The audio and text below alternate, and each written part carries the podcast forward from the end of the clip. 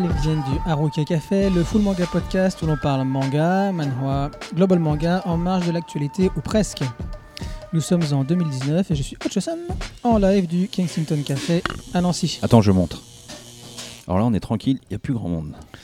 Ouais, On dérange a- personne. mais on n'a pas notre place habituelle. Non, normalement, on est là. Non, ça va pas. Il y a des méchantes. Pour m'accompagner, il y a Inès. Oui, Inès est revenue, la Asano Hunter. Est-ce que tu as. Attends, mais t'as trouvé... Est-ce que as trouvé Inyo Asano pendant ces, ces mois où tu avais disparu? Pas du tout. Oh la vache. Une prochaine édition. Ah, ah. Tu sais qu'on n'a pas fait une émission ensemble tous les deux depuis juin, je pense. Juin? C'est vrai? Mais non, j'étais ouais, j'étais là le mois dernier, mais j'ai abandonné. Mais moi, j'étais pas là. Mais si t'étais là Ah, il y en a loupé un. Euh, non, mais c'est la catastrophe, ce podcast part en déliquescence totale. Bah tiens, Kino, le breton naturaliste, qu'est-ce que tu racontes? Bonjour, rien du tout. Au revoir. Mhm. Je gagne du temps parce qu'après, j'ai beaucoup parlé. Aujourd'hui, euh, Nico s'est transmuté. Complètement, là. Nous avons Baptiste. Bonjour. Voilà, Baptiste. Mais qui es-tu, Baptiste? À peu près personne, hein. pas se mentir. Non, mais tu as des bonnes origines. Oui, C'est validé. Oui, oui, je viens de terre armoricaine, euh, Voilà. la Bretagne armoricaine. Voilà, la commission, cel- la Voilà. commission celtique a validé. Donc là, en fait, on est en Lorraine, mais on se retrouve avec deux bretons. ok. Non, on n'est pas comme ça, on est tolérant, on accepte les gens, les différences. C'est un coast to coast, mon gars. Un coast to coast, West Coast, East Coast, qui va gagner Donc au programme, bah, c'est- c'est déjà fait, hein, c'est plié pour vous. hein. c'est vrai, c'est t'as raison. Qu'est-ce que nous, on a amené les galettes et les menhirs, vous avez amené deux guerres mondiales. Merci. Le résumé sympathique. Et au programme de cet épisode 19, euh, non, épisode 20, Non, quand même pas. Bon, ça suffit ce podcast part en total. Au programme de cet épisode 20, la Rokia, 20. Ok. Nous commencerons par un titre qui est presque imprononçable. Je pense que Jamel Debbouze aurait bien aimé le prononcer. Apocisms. Sérieux, c'est ça Apocisms. Oh, Apocisms. Merci la référence. De bah, son truc avec MMM, ça, ça me fait rire des fois. Donc Apocisms de Tatsumi Voilà. Nihei. C'est pour ça qu'il est pas breton. Euh, Seinen en un tome en cours chez Glénat. Euh, puis ce sera le tour de Stop Ibarikun, depuis le temps que j'attends celui-là, de Hishashi Egoshi. J'ai mis Shonen, oui, c'est un Shonen. Je sais pas si c'est sorti dans le Shonen. Donc, oui. Comique. Shonen, oui, gag, gag movie, j'allais dire. Gag comics, un tome en cours au Lézard Noir. Euh, après, on passe à la France. Et oui, la France avec un titre anglais, Devil's Relics. Enfin, ou pas. Devil's Relics de Maître Gims, Darcy, Yoshiyasu Tamura et Morvan. et Morvan. Quatre personnes pour faire ça. On en parlera.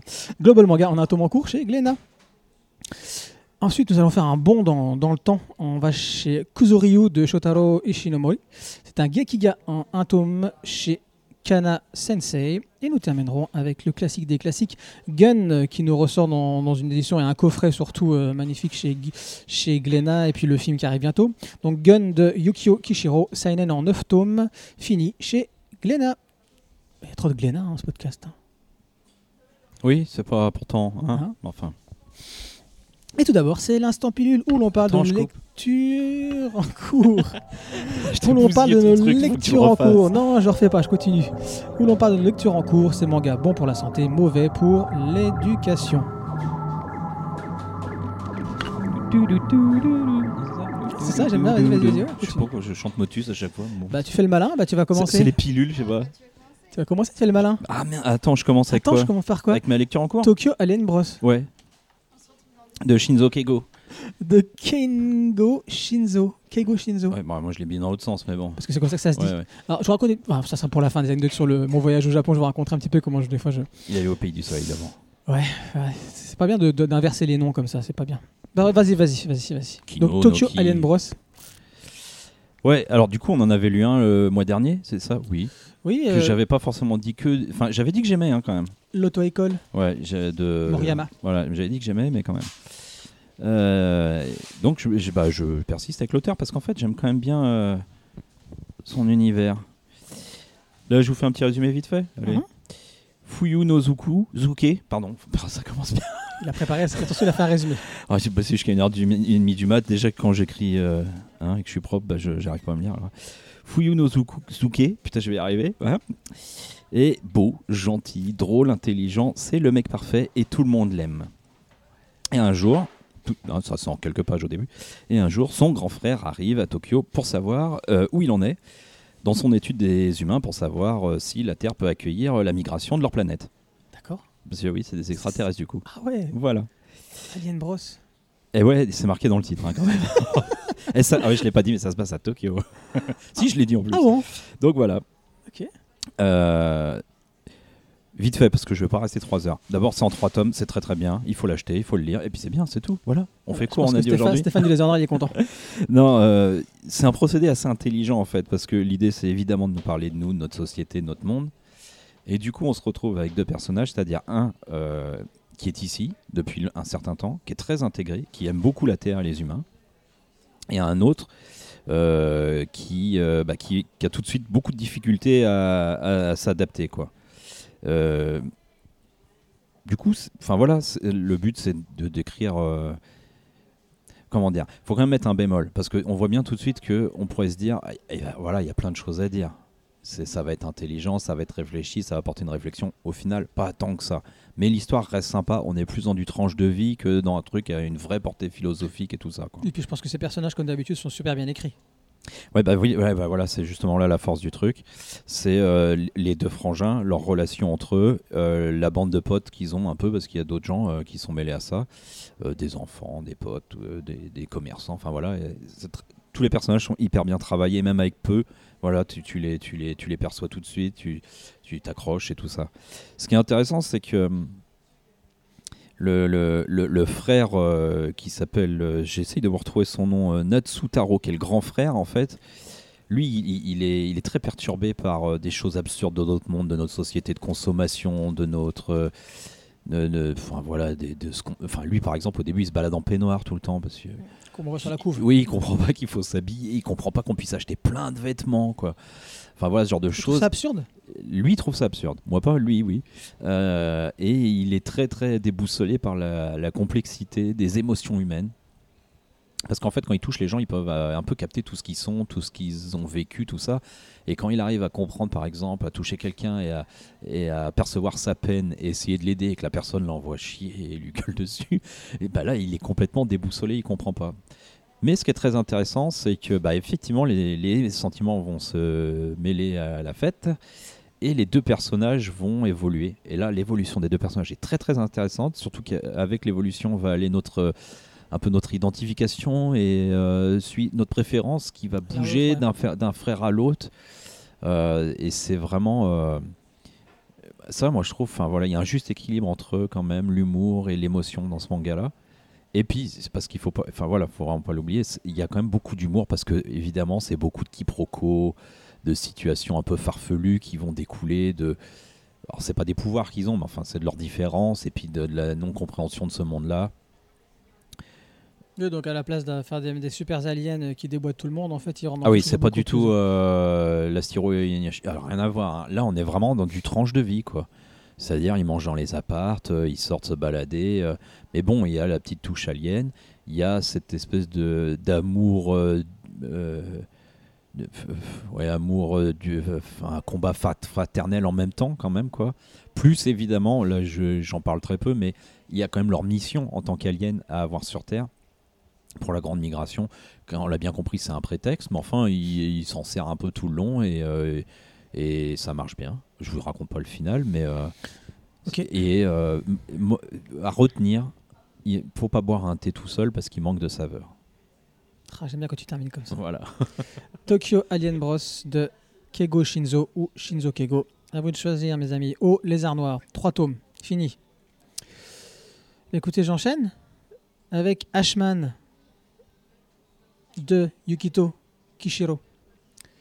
Alors, ça n'a pas, ça a pas été fait avant Gun. Donc, excusez-moi, c'est l'auteur de Gun. hein, excusez-moi. Ça n'a pas été fait avant Gun, mais ça a été fait juste après Gun. Gun, c'est terminé, dont on va parler après. Euh, c'est terminé en, en 95. On- comme on le dira tout à l'heure aussi, l'auteur était sur les rotules. Et euh, Ultra Jump, le magazine Ultra Jump, euh, ont fait appel à lui parce que le- leur, leur vente de magazine n'allait pas très bien. Et donc il leur a proposé quoi? Ashman. J'ai jamais lu ça, moi, en fait. Ah c'est vrai? Bah franchement c'est vraiment pas mal. Il y a Ah, qu'un bah, tu il y a vas aimer, qu'un tome là? Hein. Bah tu vois, a qu'un tome. c'était un choix, c'est un one shot. hein. Ah, J'ai jamais lu ça. Donc il va faire, euh, il va faire ouais, Ashman. C'était en one fait, shot. je vais même te dire, c'est la première fois que je le vois. Mais- non mais ouvre, parce qu'il faut vraiment regarder le dessin en fait. Regardez, le- regarde le dessin. Bah, je vais commencer par ça. Avant de vous raconter de quoi ça parle, c'est un peu étrange, mais je vais faire ça quand même. Le dessin, vous allez voir, c'est euh, Ah, mais je- ça ne- ça n'a pas grand chose à voir Alors l'univers, si c'est exactement le même univers que Gun, hein, même si on voit pas Zalem, on Ah, mais on dirait du. Du Frank Miller, On merci. dirait Sin Avec là, on City. est sur du Frank Miller, on dirait Sin City. Et pourquoi? Parce que pas tout simplement, c'est un film noir. Ou alors pour ceux qui lisent. euh, pas de comics, euh, comment il s'appelle euh, Bah, te laisserai Area machin là, 51 et Jaber. euh, Ah oui, oui, Walkie. Jabberwocky. Voilà, oui, ce le- style-là. pour trouver le nom de l'auteur, oui, d'accord. Oui. Voilà, c'est ça. Donc tout en contraste, énormément noir, bien évidemment. Et on est, est en plein. Donc de quoi ça parle? C'est euh, on en- donc c'est un film noir de, de sci-fi, hein, parce que comme je vous dis, on est dans l'univers de Gun, même si on ne parle pas de Zalem. On suit un cours de motorball. Donc motorball, on va en parler aussi dans le podcast. Euh, Ah ouais, c'est ça le lien avec. ah ouais, c'est ça. Bah, on le voit. hein, sur- Ouais, je me dis de, euh, qui s'appelle. Snev. Et en fait, ce coureur de motorball, euh, il n'a de cesse de se cracher. Il est très très bon, mais à chaque fois, on sait qu'il va pas terminer la course, qu'il va se littéralement se cracher. Pourquoi? Parce qu'en fait, il a une vision, une espèce de vision obsédante. Euh, un espèce de coureur comme ça qui, qui est en train de mourir devant ses yeux et ça lui arrive à chaque fois. À chaque fois, à chaque fois donc à chaque fois, il perd. Et il, va vouloir arrêter à un moment donné et tu as une espèce d'organisation lucrative qui va, euh, qui va leur repérer, qui va leur repérer, qui va se dire attendez, non, non, celui-là, il faut qu'on le prenne, on peut en faire un champion, mais un champion qui se crache. On va se faire de l'argent grâce à lui. Être le cracheur. Ah, mais c'est- c'est en avance sur son temps, on spécule sur les malheurs des autres. Ouais, en avance, oui, non, parce que tu regardes le Killing, euh, euh, le, le baiser du tueur de, de le, le réalisateur que t'aimes pas, de Kubrick. Enfin que t'aimes pas, euh, de Kubrick, c'était un peu ça aussi. Donc là, on Oui. retrouve tous les ingrédients du film noir, euh, sauf qu'on n'a pas l'inspecteur torturé, on suit pas un inspecteur. Mais bon, on a le style graphique influencé. C'est pas obligé, hein. Non, mais voilà. C'est- Pas Frank Miller, donc tout en ombre, hein, bien sûr, en, en- dans les contrastes. La femme fatale, qui cite une, une- une prostituée, clairement, euh, qui va vraiment, vraiment lui en venir en aide, même après sa mort. Oui, je spoil, elle meurt, mais bon, c'est pas, pas, pas ça le plus important. Euh, puis, bien sûr, la vengeance en déjouant les plans euh, et les chantages de l'organisation. Elle meurt, mais c'est pas important, tu lui diras ça à elle. Non, exactement. Donc, comme je l'ai dit, on retrouve aussi tout. bah, tout l'univers de Gun, hein, ceux qui aiment le motorball, là, vous aurez du motorball. Ouais, mais sans avoir l'impression quand même pour le C'est coup. ça, du mais c'est ça qui est génial, parce que le dessin est vraiment c'est différent. vraiment dans Tu dis que le mec. Rien C'est à pour ça qu'au début, je l'ai pris et je l'avais. Moi, ça fait des années que je l'ai lu. Hein. J'ai voulu le relire pour le podcast et j'étais persuadé, même en le relisant, que ça a été fait avant Gun et pas du tout. Non, vraiment pas du tout. Ça n'a pas été fait après Gun, ça a été fait juste après. Ah, mais heureusement en fait. Parce Ouais. que heureusement que le Motorball euh, appartient à l'univers de Gun, mais pas d'un autre. Oui, mais par exemple, Gali, euh, Gali, le personnage principal de Gun, euh, était dans un autre, dans son manga juste avant qu'il ait préparé. En fait, c'était comme une ébauche. Donc, je pensais que ça, c'était aussi une ébauche, tu vois. Mais bon, pas du tout. Donc, c'est venu après. Donc, je vous le conseille. C'est un one shot pour ceux qui cherchent des one shots qui sont bons. Même si vous n'avez pas lu euh, moyen, Gun, ouais, c'est vraiment, ça, je crois que tu prends une demi-heure, trois quarts d'heure à lire. Mais c'est une très bonne. Il à combien ce bazar là? Ah bah du coup là le- t'as- tu as pris en Euh, francs toi. Code prix, GL, code prix GL26. GL26. Ok. Merci. Ah Euh, bah tu... hein, voilà, pas cher. Ouais non. Hein Bah, avec un gel 26 t'as quoi? T'as 4 shampoings 32. Ouais, j'aurais pu dire 5 kebabs à, à 2,50. Je sais pas.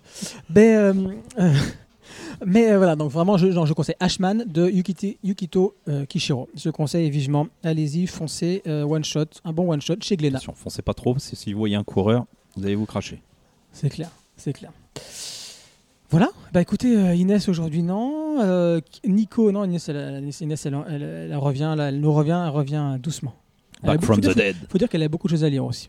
Euh, comment il s'appelle Euh, Nico, bah Nico comme Il tient vous- le chalet. Bah Nico, je le dis, Nico tient le chalet. C'est un Donc, lutin. Nico n'est pas n'est pas avec nous aujourd'hui. Baptiste, comme je vous l'ai dit, le, le remplace. On va dire ça comme ça. T'as vu la pression que je te mets? Euh, Non mais non mais. Il faut, que tu, il faut que tu dises que tu veux brûler quelqu'un avant la fin de l'émission. Ouais, tu veux violer, t'aimes bien les T'aimes viols. bien, faut que- t'aimes voilà. bien les mangas avec des viols. Voilà. C'est sympa, hein. Est-ce que tu peux le faire? Oui, ça tombe bien, c'est celui que j'ai préféré en plus. Ah bah voilà. Et, euh, donc voilà, donc Nico est, est, pour le marché de Noël à son, son petit stand euh, à tout manga. Donc si vous voulez aller lui rendre visite, allez-y. En tout cas, nous on est parti le voir, le voir pour lui demander ses avis sur les mangas parce qu'on voulait quand même qu'il nous donne son, son avis. Donc vous les, vous les entendrez euh, quand je les insérerai. euh, au- courant Ça se trouve, ils les ont déjà entendus. Non, je ne pense pas. Non, d'accord. Et c'est le moment des débats du mois.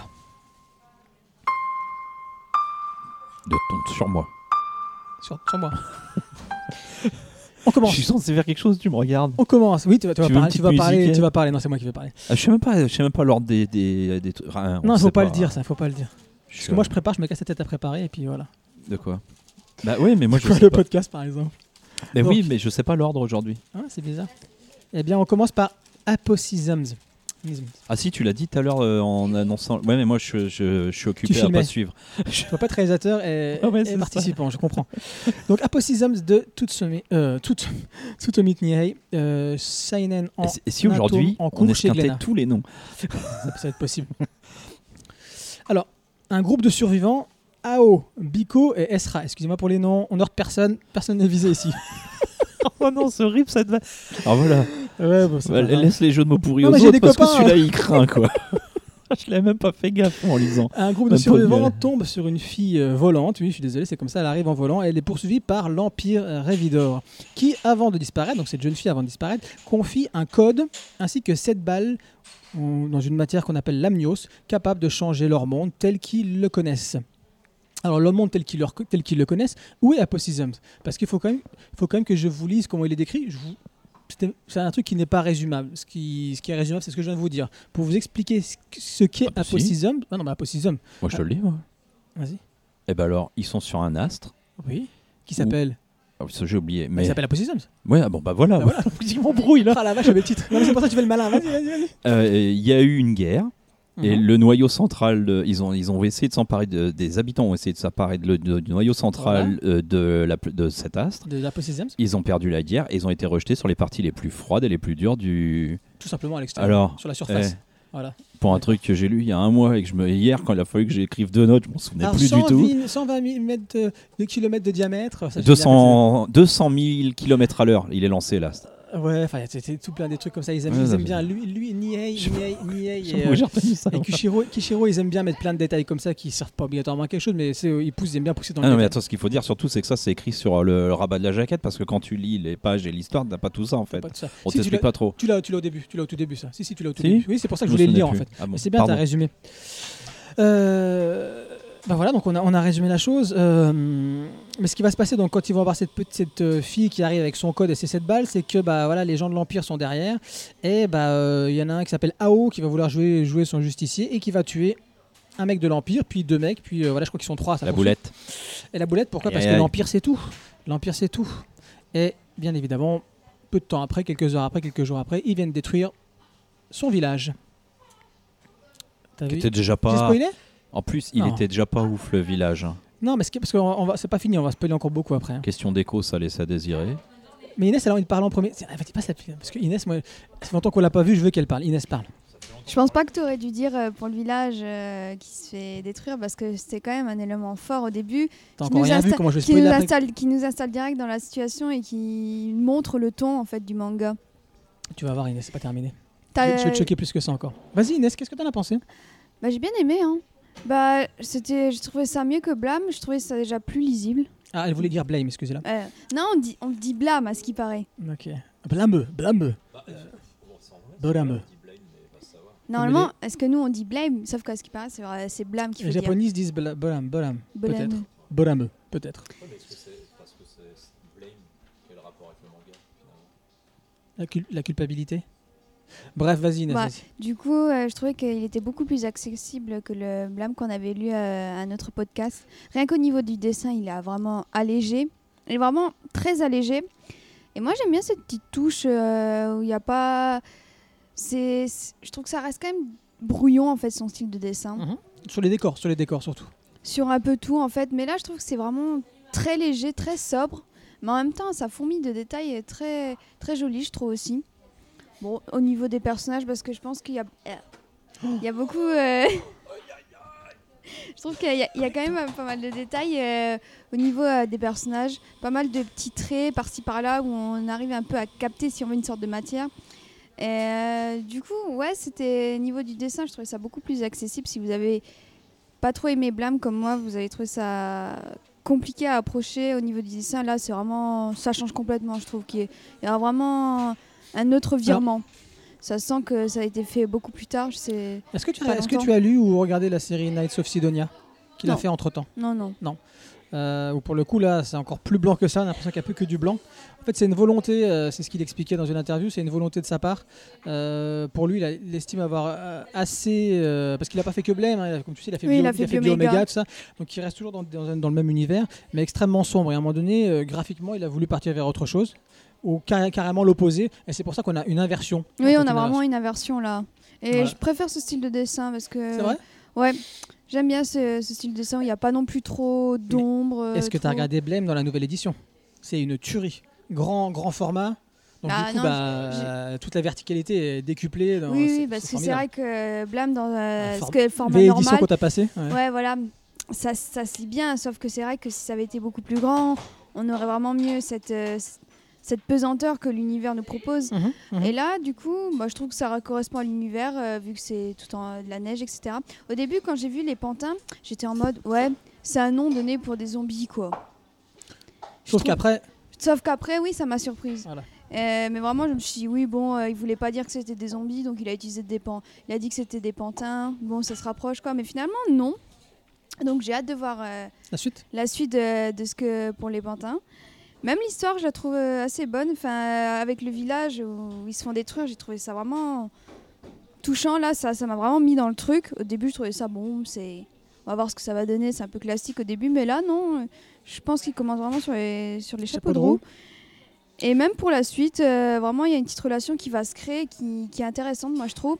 Avec euh, le petit. Quand elle est en petite bête comme ça, on dit un petit. Ouais, donc c'est en fait c'est la- une espèce de réin- enfin pas de réincarnation, mais effectivement elle, elle se transforme. À la base c'est un petit insecte et quand elle a assez de, de, de puissance, on va dire, elle peut se transformer en femme. Donc c'est la femme qu'on a au début de l'histoire, comme je vous ai raconté. Ouais, voilà. C'est elle qui va l'aider à, à- à fusionner et à devenir un être euh, euh, supérieur. Je reprends le terme. Une- oui, c'est les, les réincarnés. C'est une, c'est une espèce de marionnette, mais réincarnée. euh. Ouais, voilà. Mm.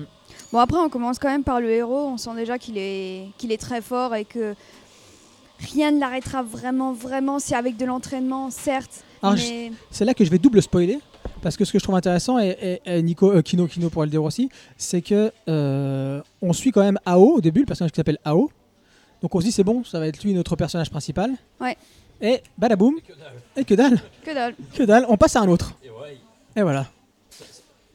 Sachant qu'en plus ils font des prépublications par chapitre, c'est quand même ahurissant parce que tu, ils te vendent une histoire euh, et toi tu les, les japonais ils commencent à lire, ils se disent tiens ça va être ce mec. Ah puis non pas du tout. Encore nous ça va, on lit un tome, donc on, on change en cours de trucs ça va. Mais... Alors après, il y a un truc que tu. Mais là, tu sens, oui, je suis d'accord avec toi, mais après, quelque- c'est c'est bien, c'est que quelque part, ça veut dire qu'il se libère un peu des pressions que peuvent, que, peuvent lui mettre les, les, Les éditeurs. les éditeurs, les hebdomadaires. Ça on suppose parce qu'on lui a peut-être mis une pression pour lui dire ton perso était pas bon, t'en fais un autre. hein. C'est possible, tout, à fait, tout à fait. Et ça va dans le sens où je voulais quelque part aussi, parce que euh, c'est vrai que tu te rappelles de Blame, Oui, oui. euh, à un moment donné, dans Nice of Sidonia, euh, et dans celui-là aussi, tu retrouves ça. Alors, je ne vais pas dire qu'il y a du fan service, hein, parce que c'est clairement pas, mais c'est ça, c'est sûr que la, la scène de la douche, pour, c'est dire, si ça avait été n'importe qui qui l'aurait fait, je serais passé à côté, j'en avais rien à faire. Je dis bon bah tant pis, hein, c'est un mec qui te- Mais là, c'est vrai que t'es dans- t'es chez Niei, et Niei, c'est quand même le mec qui te met jamais de fan service, jamais de trucs, oui, c'est Et tu vois la scène de douche arriver, tu dis bon, bon, ça dure deux secondes, hein, un plan, tu vois la nana, voilà, Et ça- et ça- on passe à autre chose. Mais tu dis ça parce que je pense à Knights of Sidonia où il y en avait quand même un- beaucoup plus. Euh, tu dis que c'est quand même le mec. Je veux pas dire qu'il s'est vendu, mais c'est vrai que c'est des trucs que normalement tu ne vois pas chez lui qui n'ont rien à voir avec son univers. Quoi. Oui. Ouais, se mainstreamise quelque part. Mais là, il se mainstreamise bien. Sur Knights of Sidonia, même si j'ai pas détesté l'anime, euh, où on, on retrouvait plus grand chose de, de, de son uni- de, de, de sa patte, plus que de son univers. Bon, après, il y a pour l'instant rien, rien d'original en vrai. Mais ça se laisse lire. Enfin, ça m'a donné envie de découvrir la suite, donc j'ai vraiment été agréable sûrement. Moi, c'est le trait hein, qui me pousse à continuer, puis Oui, moi aussi le trait, voilà. Et même l'histoire, je, je pense qu'il a, il a dû vraiment faire un univers euh, très important. Donc de ce côté-là, ça doit être euh, intéressant. Bon après, ouais, comme je le disais, c'est du classique quoi au niveau de l'histoire. Mais je sais pas, ça, ça, ça, ça- sa petite touche qui fait que c'est différent. Oui, t'as as ce, monde organique, hein, c'est ça qui est agréable, c'est que même, bah, même quand il se comment quand il se transforme, on va dire, Ouais. t'as ce côté organique à la place de, de tout simplement bah, d'être revêtu de son scaphandre. Non, il y a toute sa peau qui s'enlève, Ouais, il y a tout, tout son squelette, et après seulement il se transforme dans quelque chose qui est un peu insectoïde comme ça. Moi, je trouve vraiment, voilà, bah, c'est sa patte quoi. Le mec, il, c'est tout est organique chez lui, même quand c'est robotique, même si ça te parle de réseau, encore une fois, ça te parle de euh, comment il l'appelle le cœur là qui doivent, qui veulent, veulent détruire? Euh, je sais plus. Je sais plus, mais en tout cas, il y a Ah, un bladage euh, Oui, au-dessus. Il y a un blindage.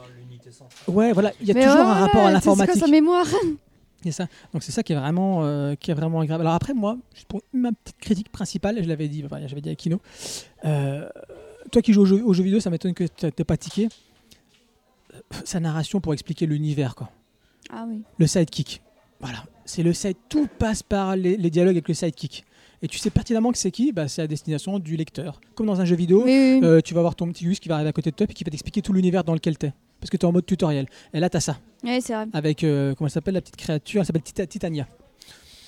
Pff, moi, j'ai trouvé ça un peu lourd. Un peu lourd et euh, c'est tellement. Bon, Et voilà. t'as- Et encore, encore- encore une ça fois, c'est nié, hein. c'est nié, c'est nié quand même. C'est le problème, c'est que c'est pas n'importe qui, quoi. Tu vois, c'est comme, bah, comme si Kishiro ou, euh, ou euh, Otomo te faisait ça, quoi. C'est pas possible. C'est pas possible. C'est juste ça qui me dérange. Après, je vais continuer parce que c'est beau. C'est surtout qu'il nous avait habitués à pas faire ça. Quoi. Voilà, voilà. Peut-être ce qui ce qui avait pas plu à Inès parce qu'il laissait un peu trop de flou. Moi, je préfère qu'il laisse plus de flou que de faire euh, que, que de décrire comme ça euh, de façon euh, plutôt maladroite ou Ah, surbaliser ou surbaliser son univers. Ce manga blâme, limite, il faut avoir un petit bloc-notes pour écrire toutes les factions qu'il y a, etc. Parce Oui, oui, oui, oui. que je vois j'en ai que reparlé justement avec un Ouais. ami à moi, Ouais. c'est Midi. Et bah, il l'avait lu récemment. Et j'ai dit, euh, bah, trouvé ça comment? Il a dit, ouais, c'était bien, mais franchement, bon, c'était flou. euh, et, ah, des bah fois, ouais. j'allais chercher sur internet pour voir les factions, etc. Ouais, on est d'accord. Ça mérite concentration, en tout cas, ce manga-là. Est Alors que là, non. Kino, Pas tu voulais dire quelque chose? Moi, j'ai quasiment, euh, euh, quasiment tout dit. hein. Moi, Inès. cur- en fait, c'est curieux pour moi parce que j'ai l'impression à à la fois de voir un medley de tout ce qu'il a pu faire jusqu'à présent. Je retrouve vraiment beaucoup d'éléments de ce qu'on a vu avant. euh, Tout à fait. Et en même temps, je retrouve pas ce que j'aime le plus chez lui. Et pourtant, j'aime. Voilà. Qu'est-ce que Euh, t'aimes le plus chez lui Non, bah, non, mais déjà, ce qu'on retrouve là, c'est euh, euh, un astre, la propagation d'une maladie, Le des automates euh, agressifs, une entité, unité centrale au loin qu'il va falloir Mhm. atteindre à un moment donné, des ruines, une guerre perdue avec des gens rejetés, là où la vie est le plus dure. Enfin voilà, les combats un peu moins déjà quand même. On retrouve un peu moins ça quand même. Ah, là, c'est du cash. Hein. À la limite, on est dans le, pas du Mm. Shobara parce qu'il n'y a pas de face à face, mais c'est un coup, t'es mort, quoi. Ouais, et euh, ce que j'aime moi et que je retrouve, enfin. euh, là, les dessins, ils sont à la limite de l'invisible hein, quand même. hein. C'est, je veux dire, euh, c'est, il y a plus que du blanc, quoi. Alors déjà dans Knights of Sidonia, ça moi c'est l'inverse de toi hein, pour le Queeness là-dessus. J'adore les dessins de Blame à l'origine, justement parce qu'il y en a partout. Pareil. Même si en fait c'est pas du détail qu'il met parce que c'est souvent des grands, des grands murs, des grands trucs. enfin, enfin, voilà. Mais bon, ils sont remplis et pas avec euh, de, de la pauvre trame. Là, le- ni trame, ni rien, ni crayonné, ni que dalle. C'est, enfin, tu- quand tu ouvres le manga, t'es à la limite de, de penser qu'il y a un défaut d'impression la première fois que tu l'ouvres, hein, quand même. Enfin, je veux dire, enfin, si jamais on n'a jamais lu rien de ce mec-là et qu'on n'a même pas vu son évolution via Knights of Sidonia, t'es dans les rayons, tu, t'as pas d'autres mangas qui ressemblent à ça. hein. C'est Ah. tout en transparence, blanc, euh, bizarre. Enfin bon. Euh, mais moi, ce que j'aimais beaucoup avant, c'était l'architecture. C'est à peu près tout ce que t'a- t'aimais pas d'emblème. Le, le mutisme. Ouais, moi, j'adore que les, les mecs parlaient pas. Et là, ça parle de partout. Et je trouve c'est dommage parce que c'est. Enfin voilà, ça touche, c'était ça ça. parle pas bien. Je Enfin, comprends. c'est pas que ça parle pas bien, c'est que c'est mal narré. Mais je comprends en fait parce que lui, dans sa tête, j'imagine que venant de l'architecture, euh, voilà, Rappelons-le. ça, devait énormément euh, peser sur son œuvre au début. Il a dû s'émanciper de ça. Et, et ouais, il a perdu Il a perdu sens de il est tout seul maintenant. Mais voilà, moi j'adorais quand même ce, ce manque d'explication qu'il y avait avant, clairement. Tu as raison, c'est flou. Mais voilà, ça nous laissait une part de, d'interprétation pour nous-mêmes que j'aimais beaucoup. Euh, mais après, le mec a un savoir-faire, il sait créer un univers. C'est peut-être aussi parce que, comme je l'ai dit, on est quand même dans des choses qu'on connaît. Alors on est à l'aise quand même parce qu'on n'est pas perdu. hein. Franchement, entre Knights of Sidonia et Blame, voilà, il reprend euh, moite-moite de chaque en gros et puis il nous fait un truc. hein. C'est vrai. Mais enfin, je sais pas, moi je passe un bon moment, j'ai envie de lire la suite, euh, même si je me rends Ouais, compte, je me suis rendu compte pour l'avoir lu il y a un mois et que j'ai une très mauvaise, chef, ouais. très mauvaise mémoire, que j'avais quand même plus grand chose en tête. hein. Mm. Je veux dire, le jour où le tome 2 il sort, euh, je vais relire le tome 1 quand même Bah, avant. je l'ai relu pour, euh, bah, pour reprendre des notes, du coup, heureusement d'ailleurs. Il sait, ouais, ouais, voilà, il sait, enfin voilà, il, on s- il sait quand même nous aider à nous identifier au personnage et à poser ses enjeux. clairement, même, j'ai quand même, moi je trouve quand même, c'est, j'ai l'impression quand même qu'on délave le mec, on en, c'est une version light de Blame pour, euh, pour que tout le monde puisse plus facilement adhérer. Sûr. Et je dirais pas c'est bâclé ou c'est feignant, mais c'est- plus léger quand même. Est d'accord. Mais après, voilà, son univers reste original quand même. Ok. Ok, ok. Ok. Euh, ok. Euh, Aposisms. Zetsutsumi. Tu, Baptiste, tu veux dire quelque chose dessus? Euh, non, vous avez à peu près tout dit. euh, le, seul Non, problème, le seul problème que j'ai eu, c'était vraiment sur le trait où moi, c'était pas du tout Ouais. mon style. Vraiment, euh, j'aime beaucoup le blanc, pourtant, j'ai beaucoup de mal avec les pages chargées. C'est d'ailleurs une des plus grosses reproches que je fais à Berserk, par exemple. Euh, Ah bah là, là c'est le- l'extrême opposé. là. Ouais, voilà, exactement. Mais justement, je trouve que c'est pareil, je trouve que ça tombe dans l'extrême. J'avais même des doutes parfois, j'ai l'impression de lire euh, des prépublications en fait du Mais, Jump. C'est très très gris, il y a très peu de noir et j'aurais préféré à la limite que euh, les traits soient plus foncés. Qu'il y ait juste, juste par Ouais. exemple les contours des personnages qui soient un peu plus foncés parce que j'avais l'impression. Voilà, j'avais l'impression qu'en fait il y avait quelques trucs qui avaient été gommés ou des trucs comme ça. J'avais vraiment Ouais, beaucoup ouais, de mal avec le trait. hein. C'était Eh bah, autant les Japonais, ils sont très bons dans le blanc parce que les stamps, ils ont maîtrisé les, es- enfin, les, les vides, on va dire, mais qui n'en sont pas. Et on peut, on peut en parler dans Kuzuryu, des, qui se rapproche plus de ça. Que là, c'est pas du tout ce style-là pour autant. C'est pas de l'épure. Ouais, moi, je dis c'est de l'invisibilité. Voilà, ça, je- des fois j'avais du mal, je devais euh, porter mon regard longtemps sur une case pour comprendre ce qui se passait. Après, par contre, tout ce qui est, tout ce qui est de l'univers, tout ça, j'ai trouvé ça très intéressant. Je connais pas du tout l'auteur, j'ai lu aucun de ses autres mangas, donc j'avais complètement à l'aveugle. Et ça m'a quand même intrigué. Euh, si j'ai le tome 2 sous la main, je le lirai. Euh, mais sinon, voilà, c'est le trait vraiment qui m'a posé problème, mais sinon ça allait. Ok, non, bah c'est bien, c'est super intéressant. Du coup, c'est. euh, On est mimi, quoi, là-dessus. hein. Ouais, c'est ça. c'est ça. Bon, Apocism de Tsutsumi Niei. Euh, le tome 2. Donc c'est chez Glénat. Le tome 2 sort le 16 janvier. Il n'y en a que 3 au Japon. Donc, euh, Ah ouais, là, en plus. non, C'est ça. on va y aller doucement. On s'en fout.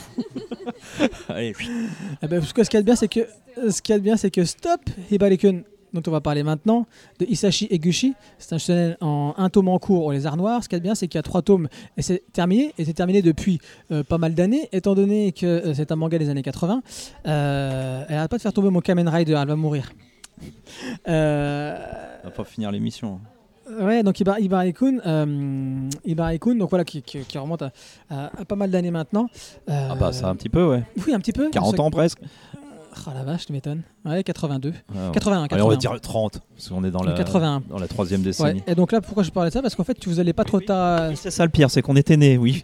On était nés, tout à fait. on pas- étions on pouvait lire la fin de la série presque. Enfin, on aurait peut-être pas tout compris, hein, parce que Mmh, ça s'est fini en combien, tu dis? 3 tomes. 85, 84 Trois tomes. Oh non, même pas 3 tomes, il n'y a que 3 tomes, donc euh, ça pas de ça. Ah oui, Euh, mais un tome là, c'est deux. Ah non, non, euh, attends voir. Ça, ça doit correspondre à deux au Japon, ça veut dire que ça, c'est un an. Donc c'est une série de trois ans peut-être. Ouais, ça doit être ça. En tout cas, il n'a pas duré extrêmement Donc longtemps. euh, quand si ça a commencé en 82, ça finit en 85, on aurait pu, comment, on aurait pu le lire à 7 ans. Ouais, bah ouais. Alors, je vais commencer par une petite citation, Ouais, mais vas-y. cette fois-ci de l'auteur. C'est la Jamais Churchill, toi, j'ai remarqué. Non, moi, tu sais, euh, non. non. C'est la frustration de ne pas être née fille qui est à la source de mes dessins. Pff, ouais, et moi, à mon avis, il a dit ça, comme il a dû dire j'aime préfère le Perrier au Fantin un jour, mais bon. Non, mais Quand tu lis Stop Ibarakun, je suis désolé, non, je pense pas en fait. Oh, mais c'est un prétexte, ça, c'est des trucs. C'est des trucs d'auteur de français. Euh, Non, un je sais japonais qui l'a pas. dit. Mais oui, il dit ça parce qu'à un un moment japonais. donné, on lui demande de dire des trucs, quoi. Qu'il est mauvais.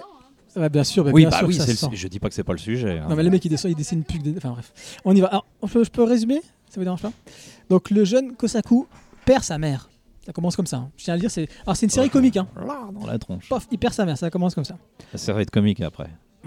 Pas le temps de pleurer que selon les dernières volontés de sa mère, donc, il est envoyé à Tokyo chez Monsieur Ozara, un ami de jeunesse de sa mère.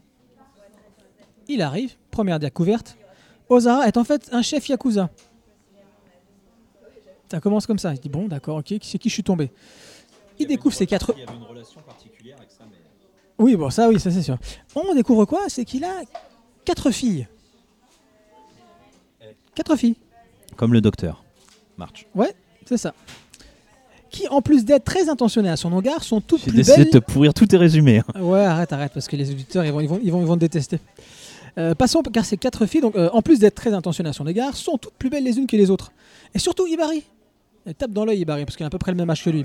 Sauf que voilà, la deuxième révélation, c'est quoi? C'est que Ibari est un garçon, et pas une fille. Alors, et donc, ouais, je continue, excuse- je, je termine juste là-dessus. Donc, il fait sa Eh, rentrée. eh, tu eh, t'avais remarqué que ton Kit Kat là, qui vient du Japon, il est chocolat blanc? Ouais, je suis ça que je suis un peu déçu d'ailleurs. C'était les spéciales, ça c'est collector, hein, c'est Halloween. Gardez la boîte, hein, c'est Halloween ça, spécial Halloween. hein. Parce que tout le monde parle des Kit Kat matcha, mais ceux-là c'est les Kit Kat spécial Halloween, donc euh, voilà, c'était Mais je pense que tous ceux qui vont au Japon, ils ramènent des Kit Kat au bout Ah, d'un bien moment. évidemment, bien évidemment. Sauf que tout le monde ramène, du- ramène des matchas, moi je vous ai ramené les Halloween. Ce qui est génial, c'est que c'est Nestlé qui les fait, donc c'est ici.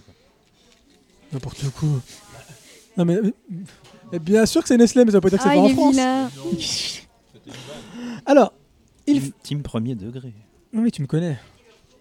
Il fait sa rentrée, le petit Kozaku, dans euh, la même école bah, que Kibari, bien évidemment. Et là, troisième révélation, personne ne sait qu'Hibari est un garçon.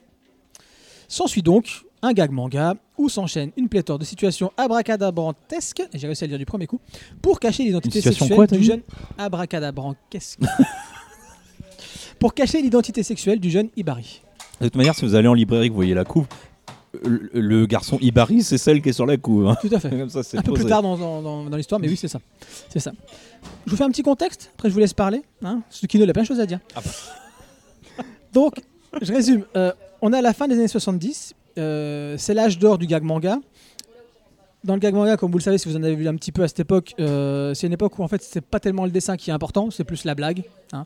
Euh, si vous prenez euh, euh, bah, Do- Doraemon par exemple, il y en a d'autres hein, plus connus, mais enfin Doraemon est très connu aussi. Mais Doraemon, voilà, le dessin est, est sympa, mais tu vas pas pour le dessin pour Doraemon, clairement pas. Donc il arrive lui euh, en, fin 70 euh, et Ibari va sortir donc son deuxième manga parce qu'avant il a fait Susumu euh, Pirate machin donc euh, c'est sa, première histoire courte qu'il a publiée mais sa deuxième est la plus importante et la plus connue Stop Ibari-kun sort en 1981 dans le Weekly Shonen Jump le fameux en même temps qu'un certain Dr Slump de notre ami Akira Toriyama C'est ton pote.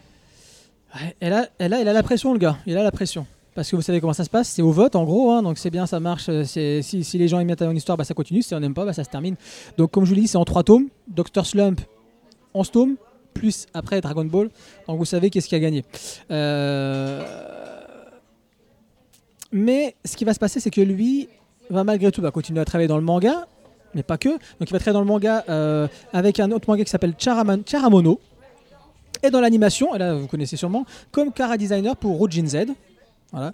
Et dans Perfect Blue, mais pas tous les personnages, il a fait seulement les idoles, les trois. Tu sais qui chantent là voilà, voilà, il, a, il a designé ces, ces- ces trois, ces, trois, ces trois idoles.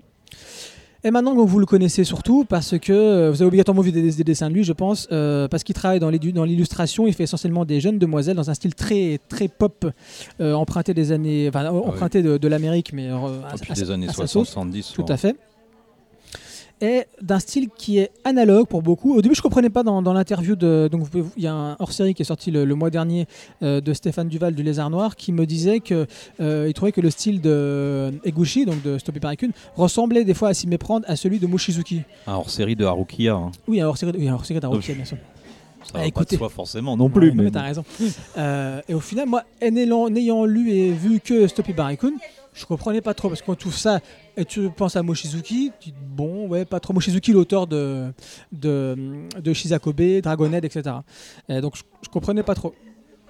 Et après, j'ai commencé à aller voir sur Instagram tous ces dessins pop, donc euh, toutes ces illustrations qui ne fait, plus que ça maintenant, qui fait plus de manga. hein.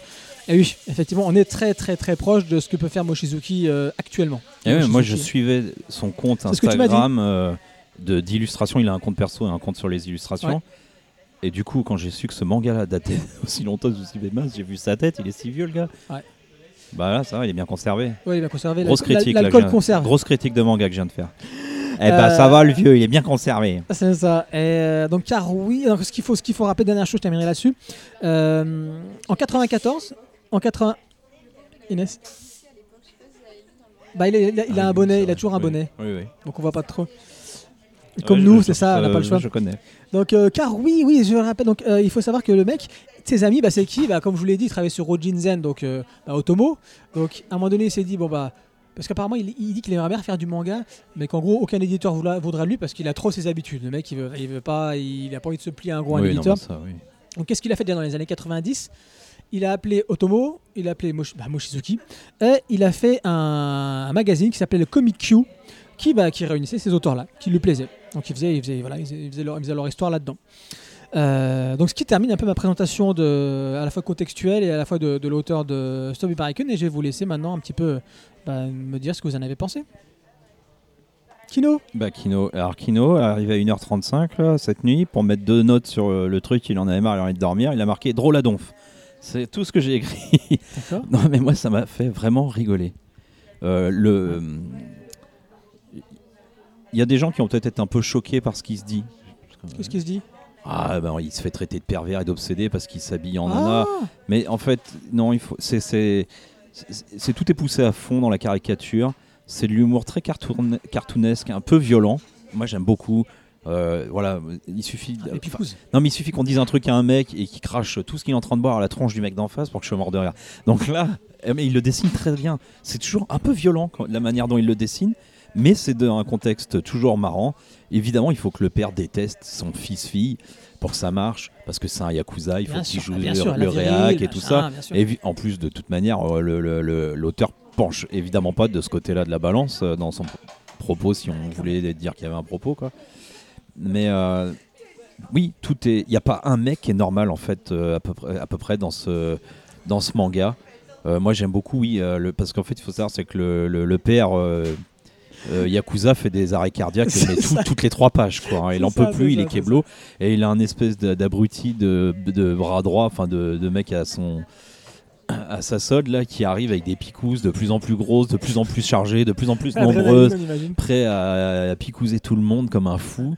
Il y a l'autre, là, l'autre Yakuza qui réveille le, le, le- le garçon, enfin le merde comment il s'appelle le, héros. Ouais, voilà, qui le réveille tous les matins avec une tronche, mais juste pas possible. Enfin, c'est tout le temps comme ça. Il y a des, des- des- du comique de répétition et moi je suis très fan de ça, donc euh, ça, ça me plaît.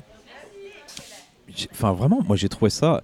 Je vais te dire pour l'instant, ça me fait autant marrer, si c'est peut-être même un peu plus. Ouais, Attention, ouais, oui, attention. c'est ce que je vais dire.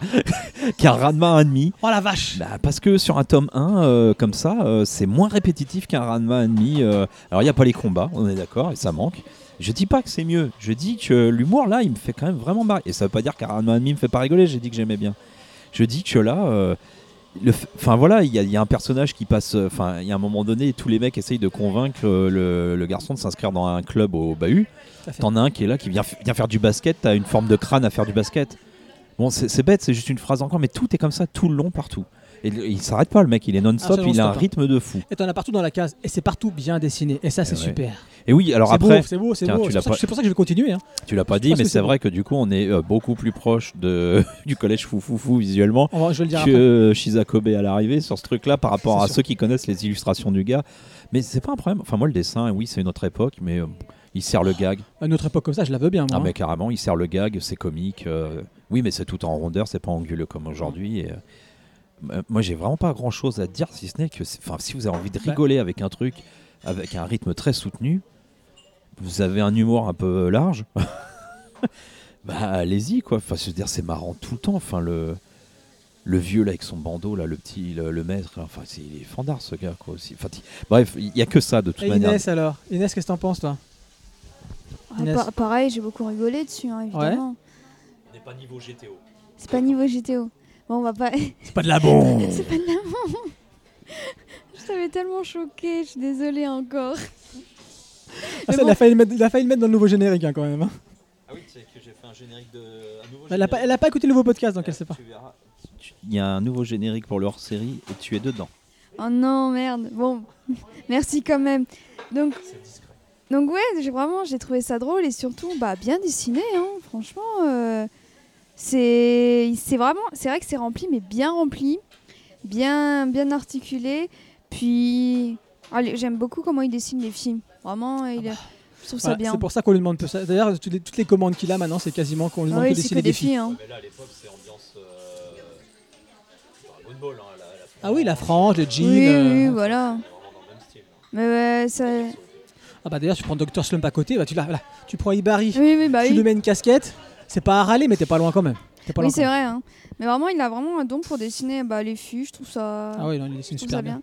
Puis bon, il y a beaucoup de nudité dedans, mais c'est pas dérangeant. Ah bon? Oui. Oh, toi, t'es un peu bizarre, Inès, quand même, parce que franchement, là, j'ai rien vu. Ah, Ouais. si. Quand, quand Ah, je te si, parle c'est- de, quand je parle de Lady Snowblood, là, puis là, là, quoi? Oh, y a rien. Ouais, voilà, merci, merci, euh, Baptiste est là. Il s'en sert à beaucoup plus que ça pour faire C'est des vrai quiproquos et ça marche très bien. Ce qui- ce qu'il faut quand même dire, c'est que Ibarikun est amoureuse du garçon et qu'elle est à l'offensive, enfin, oui, elle, à l'offensive totale sur Ah le ouais, elle- gars ah, et elle lui a- fout oui, une oui. pression pas possible pour se le faire. Il y a des situations cocasses, mais pas de nudité, pas, beaucoup, pas plus que ça. Ah, quand même, euh, il y a souvent, on voit pas mal de seins. Ah ouais? Non, plusieurs fois. Bon, bref, Ah ouais, non, d'accord. c'est quand même. ok. euh, ce- Plus que, Ra- plus que Ranma demi. Ah ouais? Pourtant, Ramami joue énormément là-dessus quand même. Bon. Ouais. Euh, moi, ce qui m'a, moi, ce qui m'avait particulièrement fait rire, c'était avec euh, celui du club de boxe et tout, qui a dit ouais les valeurs du sport avant tout. On est des Génial, mecs, lui. on a du respect, etc. On va pas aller mater les filles euh, dans le vestiaire et une case en dessous. Euh, bon bah je, je, je fais Ouais, ouais. marche, hein, on y va. Ouais. Franchement ça ça m'a vraiment fait rire. C'est un classique, mais ça marche bien. Ça marche. ça mar- oui, ça marche vraiment bien, vraiment. Puis euh, au niveau du héros aussi, euh, qui se pose des questions, mais est-ce que je suis normale? Est-ce que est-ce que c'est normal euh, si je suis un peu amoureux de C'est lui normal, une- ou c'est pour le coup là Je pour le sais coup. pas comment ouais. dire, Ouais. mais vraiment, je me demande ce que ça va donner quand même. Alors, je peux dire tout de suite, hein, enfin, je vais pas dire, je vais pas spoiler la fin parce que je la connais pas de toute façon dans tous les cas. Euh, c'est que le mec, il le dit euh, quand il a écrit ça. Il y avait, euh, de toute façon, à l'époque, on se posait pas tellement la question, on n'était pas en- tellement en recherche identitaire euh, comme maintenant, ou, alors on ne fait pas, on ne fait pas de comment je pourrais dire ça d'argent on ne récupère pas euh, des, des sujets tels que ceux-là pour faire une, une politique ou une certaine, un certain, un certain mouvement idéologique là le mec il a juste dessiné voilà il s'est dit je vais faire rire les gens Ouais, avec un gugus voilà Bah, c'est comme du, du théâtre de Bouvard où tu mets quelqu'un qui est Exactement. travesti, déguisé Voilà. en la maîtresse, en la femme, le mec, machin, c'est pareil. Ça claque des portes dans tous les sens et c'est ça qui est bon. exactement Mais il a l'air quand même un peu secoué parce que les crocodiles blancs, là, Ouais. quand il raconte comment il crée là. et qu'il est omnibulé par des crocodiles blancs qu'il a dans Tout le à fait. dos, tout ça. Enfin, parce qu'en fait, il y a des petits bonus euh, sur lui. euh, Ouais. Et on voit déjà là, quand même, dans les bonus, euh, on voit. Alors, je sais pas si c'est l'édition de là ou d'époque, mais il y a déjà des illustrations qui tendent plus sur ce qu'il fait maintenant. Quoi. Mais c'est vrai que ce, ce manga, euh, hum, disons que s'il avait été écrit maintenant, ça pourrait poser problème. Parce que, oui, c'est un, c'est un homme qui s'habille en fille, mais du coup, il se- il se, pervers. il se considère comme fille et il est traité comme pervers, etc. Bon, faut, faut pas, faut pas, faut, faut pas regarder avec un œil euh, moderne. Bon, voilà quoi, c'est du comique. Il y a pas, y a pas de mauvaise intention, surtout qu'il fait pas Non. passer le personnage pour un pervers. Au contraire, je trouve même que euh, montre comme quoi il s'assume et qu'il est bien comme ça. Donc voilà, et je pense qu'il n'y a pas, il y a pas trop à parler de ce que sur ça. Mm. Et ouais, vraiment drôle. On a, on a envie de savoir la suite. Hein. Puis beau dessin, beau dessin. Franchement, euh, je, je connaissais aussi les illustrations avant et Mhm. je suis contente de lire ce manga. Moi, je vais. euh, alors, bizarrement, c'est c'est- c'est comme Sekino, pareil, ça fait je sais pas combien de temps que j'en parle. À chaque fois, je demande. Ah, bah, est Je vais chez Nico. bah, ah non, il est pas sorti. Ah, il est pas sorti. Et je me dis, mais pour moi, il était sorti depuis pas mal de, de temps et je, je- vraiment, je voulais, je, voulais, je voulais vraiment le lire. Donc, après l'avoir lu maintenant, peut-être que je l'attendais trop. Mais alors, ah, j'ai aimé, je vais continuer. hein. Mais pour moi, alors, il, est- il, est- il a- il attaque sur trois fronts. Le premier, bien évidemment, c'est la loufoquerie. Alors, loufoque, le côté loufoque, on va dire. Et pour moi, et je remets toujours, je remets toujours à l'époque, hein, je, je recontextualise. Le collège Foufoufou, même si c'est venu quelques années après, pour moi, est- en termes de loufoquerie, est pff, large, pour moi large- largement au-dessus. C'est mon avis. Au-dessus, ça veut pas dire que ça, c'est pas bon quand même. Ah non, non, on On est d'accord. d'accord. on est d'accord. Ensuite, pour l'idée euh, l'idée euh, génialissime, donc là, en l'occurrence, c'est euh, un garçon qui est, ex- qui est extrêmement euh, beau, comme, peut l'être une femme, on va dire. Euh, donc c'est son, c'est son idée. enfin, je sais pas, j'ai du mal à formuler la chose. Non, bah si, ça veut dire quelque chose. Euh, Il est très belle. il est. bah, c'est ça, tu l'as très bien dit, il est très belle. Euh, donc c'est ça, c'est l'idée de base, c'est ça. Puis après faire, faire des gags qui, qui en découlent. Euh, bah, tu parlais de Ranma ennemi. Euh, L'aide de Ranma ennemi, fallait quand même l'avoir. pour moi, c'est beaucoup plus recherché. Et au final, Il y a les combats, il y a le côté. et il y a les combats, et il y a tout ça. Voilà. Sur ce côté-là, Ranmami, pour moi, est au-dessus. Et la dernière chose, c'est euh, en termes de renouvellement au niveau des gags, et même d'esprit, ou de ce que ça peut dire sur le Japon. Donc lui, à mon avis, ne dit pas pratiquement quelque chose sur le, le Japon de l'époque. Et tu prends la Doraemon. Ah, c'est pas aussi beau Doraemon, on est d'accord. hein. Mais alors, qu'est-ce que ça dit sur le Japon Et qu'est-ce que ça se renouvelle au terme des gags? Moi, ça, Lui, il est sur du running gag, clairement, quand même. hein. Donc, Ouais. euh, il faut pas attendre à ce que ça se renouvelle, mais au contraire, à ce que ça enfonce. Je suis euh, d'accord. C'est pour ça que ça on me, ça me devrait- dérange un peu. devrait éviter de trop comparer aussi entre mangas. Enfin, c'est pas parce que c'est à la même époque et parce que c'est dans le comic que forcément. Bah si, si, moi dans un, j'aime- moi j'aime bien faire ça, comparer Ah, un, moi un aussi, même genre, faire ça. des, finalement. des, des, au- des auteurs, des auteurs, puis un même genre. C'est comme ça qu'on en a qu'on préfère. C'est ça, c'est ça, tu vois. Ouais. Et au final, comme j'ai dit, je continuerai parce que j'adore sa, plume. J'aimerais bien, de- bien qu'il refasse du manga. C'est en trois tomes en plus, donc là, on va pas se ruiner. Et puis, euh, ouais, 20, je sais pas si j'irai jusqu'au bout, effectivement, comme d'autres mangas euh, dont on a parlé il y a quelques mois. Mais euh, oui, donc voilà, je veux pas m'étaler parce que vous avez dit pas mal de choses. Qu'est-ce qu'il y a, Tu Kino vas pas kiffer, mais il faut quand même que je sorte une réplique. Alors, Ah, attends, faut que je la retrouve. Ah, si c'est pour après que. Ah non, mais si, parce que moi qui aime bien les jeux de mots pourris. je Bah attends, le temps que tu la trouves, Baptiste, Baptiste, qu'est-ce que t'en as pensé toi? Ouais, voilà. Alors moi j'ai adoré, vraiment. euh, j'ai j'ai pas lu Ranma, j'ai pas lu non plus le Collège Foufou. La seule base humoristique que j'avais de l'époque c'était Dr Slump. Et euh, dans le trait, dans le trait, dans les gags, je trouve que c'est tellement similaire, ça se ressemble énormément, mais c'est pas un problème je trouve. Et du coup je trouve ça tellement cohérent du coup que les deux étaient publiés au même moment, Ma- voilà dans le même magazine. Malheureusement il y a eu un choix qui a dû se faire. Mais bon après peut-être que ça va être une qualité que ça ne dure que trois tomes. En tout cas celui-là je l'ai trouvé très très bien. Euh, c'est très rafraîchissant de tout, ce- gag manga que j'avais pour habitude de lire. Et, euh, et voilà, c'est très bienveillant en soi, du coup, c'est très. euh, faut pas voir de sous-texte derrière, c'est juste, c'est juste le mangaka, il s'amuse, il fait ce qu'il aime, et les personnages, pareil, ils sont très drôles, il y a vraiment rien de négatif, et à chaque situation dramatique, c'est tout de suite désamorcé par. je vais pas spoiler la fin, mais euh, dès qu'il y a quelque chose de dramatique qui s'est arrivé, c'est désamorcé par un gag, et, euh, et on n'a pas le temps de s'inquiéter pour les personnages, on reste vraiment dans un état d'esprit qui est très, euh, très bon enfant. Et pour finir, il a très bons musicaux. il y a notamment un bonus où il cite pas mal de groupes de l'année 1982 et ils sont excellents. Donc je vous conseille de les écouter euh, quand vous lirez le manga. Et si vous aimez la New Wave, il adore ça aussi. Il a des très bons, des très bons conseils en, New Wave. Ok, allez. Par contre, là, je suis désolé, ça va être la petite pause. euh, on pourrait dire rafraîchissante, mais c'est pas, pas le cas. On va parler de Devil's Relics de Maître Gims avec son frère Darcy, Jean-David Morvan aussi au scénario et Yoshiyasu Tamura euh, au dessin. Un tome en cours chez Glénat Fayard. Glénat et Fayard. Et je vais vous citer quand même, je vais vous citer cette phrase-là parce que Ah, t'as trouvé une citation ah ouais, non, mais euh, écoute, écoute, non, te, te- trouve ça te, te- te fait rire, toi je te connais. Mais je me suis dit, comment est-ce qu'on peut dire une phrase pareille et pondre ça après? Mais la vision d'un homme s'arrête là où la vérité du monde commence. Parce que c'est c'est gnangnan. hein. Seigneur, non, mais après. Ah bah, dans Maître Gims, il y a Maître. Donc le, ma- le maître, le monde est plongé dans un chaos sans lumière. L'unique légende qui demeure dit que le diable a disparu, laissant derrière lui des reliques dispersées dans le monde. Chacune de ces reliques octroierait un pouvoir incommensurable à quiconque s'en empare. Notre héros, c'est Kais. Et il possède le stream. C'est Caris C'est pas normal Ça, ça. C'est pas, c'est pas pareil. Euh, et il utilise ce stream en se livrant à des combats clandestins pour survivre et protéger sa tante et ses amis. Mais à la Ouais, mort... c'est une tante Keshua. Ouais, donc il va. Voilà. Non, ça tente. Euh, mais Kais. Il me coupe mes trucs après, comment tu veux Bref, J'ai dit que je Kai, te pourrirais Kai- toutes Kai- les- Kais et ses amis, donc Milena et Magnum, euh, sont déclarés hors la loi par le pouvoir en place et ils vont être obligés de fuir la ville. Sur le chemin de la fuite, il va devoir découvrir d'où il vient pour comprendre Ah, sérieux, qui il y il avait est. tout ça dans le truc. Eh mais je t'assure, pas- parce que je l'ai lu et après il a fallu que je fasse le résumé. Du coup, je suis allé me replonger sur les trucs sur internet pour voir Ah, ce qu'ils ouais. comme résumé. Non, c'est mon résumé, hein, je le tiens à le dire. Ouais, mais c'est ce alors qu'ils espéraient euh, faire. C'est pas ce qu'ils ont fait. Je me souvenais même pas l'histoire du monde plongé dans le chaos. Non, mais ça, on dirait le coup du train d'origine de l'autre. Ah oui, d'origine de Boichi. De Ouais. Boichi. Comment? Non, c'était pas si clair que ça dedans les reliques. hein.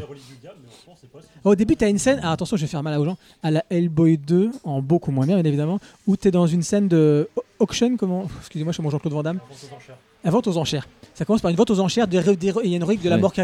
Dis, Ouah, c'est le début d'Hellboy 2 En fait, c'est pas le début d'Hellboy 2, clairement pas. Oh, c'est si le début de la fin. ouais. C'est le début de la fin. T'as tous les gus qui arrivent comme ça, tac, c'est moi, tac, je m'appelle comme ça, tac, tac, tac. Et puis voilà, on veut la relique. Puis en fait, bah non, la relique, elle est pas là. Enfin bref. Ouais. oh non, mais c'est pas possible. Donc bon. euh, Nico, Nico, bon, Nico, Nico, allez, on va passer la parole à Nico. Quand je l'ai ouvert, j'ai à chaque fois la même chose. Dès que j'ouvre, ça fait Oh yeah Donc, euh, tu, dis, mais c'est- quoi ce truc? Alors, je, je sais pas quoi en penser en soi.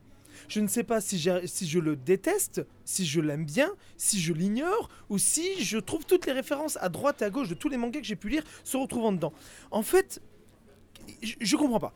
Il y a 15 ans, d'après ce que j'ai compris, Maître Grims et son frangin ont euh, réalisé l'écriture d'un manga, fait un storyboarding plus ou moins, et surtout créé des personnages. Ensuite, ils se sont dit, tiens, si on reprenait le projet pour le travailler, le dessiner. Et un jour, par la notoriété de, de, de, de Gimli, là, le, enfin, le, c'est, un nain, c'est quoi? Je, je, sais, je sais plus. Donc, euh, qui, euh, par, par sa musique et autres, a réussi à se retrouver devant de la scène. Donc, c'est une. Sa, ah, sa musique. Euh, je préfère des bruits de pioche contre un mur, c'est plus mélodieux. Bref, euh, non, non, chacun ses goûts, comme je le dis, euh, c'est pas à moi de critiquer. Euh, même si, punaise, j'en ai. Ouais, surtout vu ce que t'écoutes dans, ta, dans, ta- dans ton magasin. Si vous saviez toutes les vannes qui me viennent en tête sur, sur Maître Grimm, vous pouvez pas vous imaginer. Bref, non, sans déconner, le, le livre. Qu'est-ce qu'il a fait? De ce que j'ai compris, donc son frère a fait le dessin, lui a écrit euh, plus ou moins le scénario et a participé à une partie du, euh, du storyboarding. Ok. Ils ont été voir un auteur français, Morvan, pour euh, grand auteur qui a travaillé sur Sillage, sur plein d'œuvres incroyables. Ils sont, ils sont pas, ils sont pas, ils sont pas allés le voir en fait. hein. C'est Fayard, vu que c'est Fayard qui a, qui a lancé le truc, et c'est Fayard qui leur a proposé en scénario. Oui, ouais, c'est ouais, vrai, vrai, vrai, que j'aurais dû parler de ça. En fait, quand je dis qu'ils ont été voir, c'est on, on- on a mis Morvan dans cette situation, dans ce passage, pour ré- réécrire et corriger certaines choses de leur œuvre. Ok, donc ça je peux comprendre. Et ensuite, ils ont été voir un japonais avec son studio pour reprendre les dessins et le faire à leur sauce. Et ressortir le manga et le faire. En gros, ces deux mecs qui ont, qui créé un principe ont été voir quelqu'un qui leur a changé une bonne partie de l'histoire et quelqu'un d'autre qui a redessiné refait le caractère design de pas mal de choses. Au final, ils ont fait quoi dedans? Quelle est leur, partie à l'intérieur? Donc, est-ce qu'on peut effectivement dire que c'est de Maître Gims? Je déteste dire Maître. Donc, euh, de, de machin Gims? Ou de... Non, mais attends, euh, vous m'appelez Maître Gims, vous êtes gentils, voilà, les enfants. De, Maître Grims, de, euh, de, de- qu'est-ce qu'il a fait dedans? Je dis pas qu'il n'a rien fait ou quoi que ce soit, c'est le principe de se dire ok, il a amené un principe et des gens l'ont amélioré. Ça veut dire que n'importe qui qui a une idée, il va dans, un, dans une boîte, tout le monde lui fait, on lui change, on lui met le meilleur truc, on lui met, on le booste le truc, on met du pognon, on fait tout ça et ça a fait un carton. Mais le mec, il avait une première idée qui était un peu mauvaise. C'est là où je ne comprends pas en fait l'intérêt et le l'approche de, de, de la dynamique de cette œuvre. Je peux comprendre qu'elle a un intérêt, je peux comprendre l'idée et le- la maturité de ce qu'il y a derrière, mais je n'arrive pas à savoir si elle est bonne ou mauvaise de vue de tout le travail de ces personnes qui sont derrière. Et c'est là la problématique. Parce que cette œuvre, tu ne sais pas si elle va être bonne ou pas à long terme. Et tu ne sais pas comment ça va être construit parce que c'est par rapport à un global manga, un travail d'un auteur japonais et d'un d'un scénariste BD franco-belge qui a travaillé sur des choses euh, japonisantes comme HK ou Sillage et autres qui euh, ont retravaillé dessus. Donc la question c'est Hein? What? Voilà, et c'est ça la- le truc que je demande. Comment ça va évoluer? Donc je n'arrive pas à savoir si je déteste, si j'apprécie, ou si je je suis dans l'expectative avec cette œuvre. Kino Rapidos? Là, tu dis n'importe qui peut se pointer, mais justement, c'est pas n'importe qui et c'est juste son nom, quoi. Voilà. Voilà. Alors, oui, c'est ça aussi la problématique. Ça veut dire qu'il y a, je pense qu'il doit avoir tellement. Moi, je vois des gens passer dans ma boutique qui me montrent leur manga avec des, un talent extraordinaire, incroyable de dessin et compagnie, mais qui, pour le scénario, bah, c'est pas trop leur truc, ou qui viennent avec un scénario, mais, mais, mais fantastique, mais ils n'ont pas de dessinateur. Et des fois, pour trouver les deux, c'est compliqué. Et des gens qui ont un nom qui ont une réputation, qui ont une notoriété et surtout un public qui les suit, qui peuvent venir et dire ouais on va le faire. Par exemple, le rire jaune, je suis désolé pour eux, mais la BD elle est pas très bonne. Si, pardon, j'ai le hockey. Tout à l'heure, j'ai le hockey. Euh, si des gens viennent et que c'est leur notoriété, ok. S'ils viennent avec leur notoriété et que c'est un, dixième de leur euh, population, enfin de leurs euh, fans de, qui les suit et qui achètent, à ce moment ça marche. Mais si tu te dis que si on enlève cette notoriété, est-ce que quelqu'un va l'acheter? S'il va le regarder, il va se dire euh, qu'est-ce que c'est? Est-ce que ça a marché? Moi, je vois toutes les heures en ce moment. Il y a des trucs qui étaient bien meilleurs ou du même niveau ou du même acabit, comme du Orion et autres. ben, ça n'a pas vraiment marché. Là, parce que c'est Maître Grimm qui est marqué dessus en gros, en gras, en travers, et on se dit bah ça va marcher à cause de ça. Et je trouve ça dommage. Et c'est pour ça que je ne critique pas l'œuvre en soi, parce qu'elle a quand même été travaillée par un œuvre japonais qui euh, a vraiment travaillé le truc et qui a été jusqu'au bout de la démarche et qui l'a bien réalisé. Il y a un travail de fond, il y a une construction, il y a des chants, des contre-chants, il y a de l'écriture, il y a tout ça qui est mis. Il y a même des gens qui m'ont dit, hey, tu trouves pas qu'il ressemble à Guts de Berserk? Bon d'accord, cette personne n'existe plus. Je l'ai étranglé, bouffé, foutu dans la cave. Ça c'est un autre débat. Mais euh, tu vois, c'est ça que je veux dire, c'est qu'on on peut retrouver pas mal d'in- d'inspiration qui est à côté, même peut-être du, Guts, bien sûr. C'est sa carrure, c'est sa de cheveux, sa cicatrice, machin. Donc tu peux retrouver des choses qui peuvent retrouver dans- dedans. Mais encore une fois, est-ce que cette œuvre a le, le, le- ce- euh, est en position de ce qu'elle mérite par rapport à sa réalisation et non pas par rapport au nom qui est marqué dessus Et c'est ça la problématique. C'est pour ça que dessus, je suis assez, euh, je, je- je suis circonspect. Ouais, j'adore ce mot. Je suis circonspect. On fait style. Il est dans son chalet, il est pas loin. Et on revient, et on revient euh, au Kensington. Donc euh, voilà, vous n'avez pas entendu ce que Nico avait vous dire, à vous dire de, Non, sur, euh, sur Devil's Relics. Euh, avec sa belle, Alors imita- le mec avec sa belle manipule imitation, plus que BFM. hein. avec sa, mi- avec sa belle, euh, belle imitation de, de, de Maître Gims. Euh, voilà, c'est ça. Donc moi, euh, je vais juste quand même dire, parce que j'avais lu l'extrait qui me donnait pas envie, clairement pas, je l'ai lu, c'est pas une catastrophe quand même. C'est pas une catastrophe. Mais c'est tellement vide. Il y a tellement rien. Bah du coup, c'en est une. Bah non, parce qu'en fait, euh, moi, même mes gamins, mes gamins, pourtant que quand t'étais plus jeune, qui, enfin un, qui, qui- voilà, qui est ado maintenant, euh, j'aurais pu lui, lui dire, tu veux lire le truc de Maître Gims, mais bon, il est passé à un, à un autre niveau maintenant. Maître Gims, c'est- has-been. Oh, tant mieux pour lui, exactement. Mais quand il me chantait, euh, je suis un zombie à la maison, je peux te dire que j'avais, j'avais, j'avais mal. hein. J'avais mal, très mal. Mais bon, il a même pas voulu le lire, même le plus petit n'a pas voulu le lire, donc bon. Évidemment. hein. Il a bien Euh, été éduqué, ce gamin. Ouais, j'ai essayé, pourtant il joue, à, il joue à Fortnite. Mais ça, je peux rien y faire. Euh, Qu'est-ce qui me plaît? Donc, c'est euh, le côté social. Avec, Kino il va me tomber dessus. Avec tout ce qui se passe en ce moment en France. Le côté social avec Kai, c'est ses combats clandestins. C'est gentil. Il veut sauver sa tante, c'est plein de valeurs, c'est gentil. Voilà, c'est tout ce que je peux dire. Je m'arrêterai là parce que le dessin quelconque, euh, ils, ont, ils auraient pu rester en France. hein, je veux dire, il y en a qui dessinent aussi bien, voire mieux. Euh, Le point fort, c'est que ça se lit en 20 minutes. T'as pas trop perdu ta vie sur le truc. eh ben, on va terminer en, plus de- en moins de 20 minutes aussi notre critique. Vas-y, Kino, vas-y, parce que moi j'ai Eh terminé. bah écoute. euh, Il y a deux lignes. Dis-moi tes deux lignes pour on passe à autre chose. Ah bah j'ai rien écrit. Tout tient en une phrase. Vas-y. Daubé comme jamais. Voilà, Inès Non attends, je vais quand même dire dis juste Ah bah, plus. veux, non mais juste plus parce que quand même. D'abord, euh, en fait, c'est vide. C'est vide visuellement, c'est vide au niveau de l'histoire, c'est vide au niveau des enjeux. On peut pas s'identifier au mec parce qu'il est antipathique, il est froid, il exprime rien, il y a que dalle. On nous donne rien sur lui. Mais Et il n'y a pas d'enjeu. Le mec, est, il est trop fort, il prend tous les coups, il les donne tous. On comprend même pas pourquoi on lui dit qu'il pourra pas avoir la relique euh, vu de son niveau dans ce qu'on a vu t'es en pour train de dire que One Punch Man c'est nul. Ouais, mais attends, il en joue. Lui, il en joue pas de ça. Et du coup, bah, moi, j'ai aucune, euh, aucune accroche pour ce personnage. Aucune. Pour le héros. Ça, ça m'intéresse pas du tout. Euh, il faut enfin, on, prend un- on, prend un- on part d'un point de départ, on est dans un flashback, on a un flashback dans le flashback, c'est dire qu'on est déjà un peu en galère quand même sur l'histoire. Parce qu'ils ont pas grand chose à dire. Le deuxième flashback, c'est vraiment histoire de faire euh, la touche émotion, faire chialer dans les chaumières avec le, Attends. le sidekick là. Non, il y a un mec là, il- mais si, il y a un gosse là avec qui il va se trouver à la fin là. Enfin, c'est bon, Ah oui, ouais, gosse, voilà, voilà, oui. c'est ça. Ouais, c'est ça. Non, mais plus j'ai son nom, j'avais même pas. Ouais, donc c'est vraiment pas Mais c'est vraiment un truc intéressant. que tu lis, tu l'oublies. quoi. Mais en fait, En deux moi là où j'ai le plus envie de parler, c'est la fin. après l'histoire, après le manga, après le truc raté, euh, il y a une petite page, euh, enfin il y a trois pages, making of.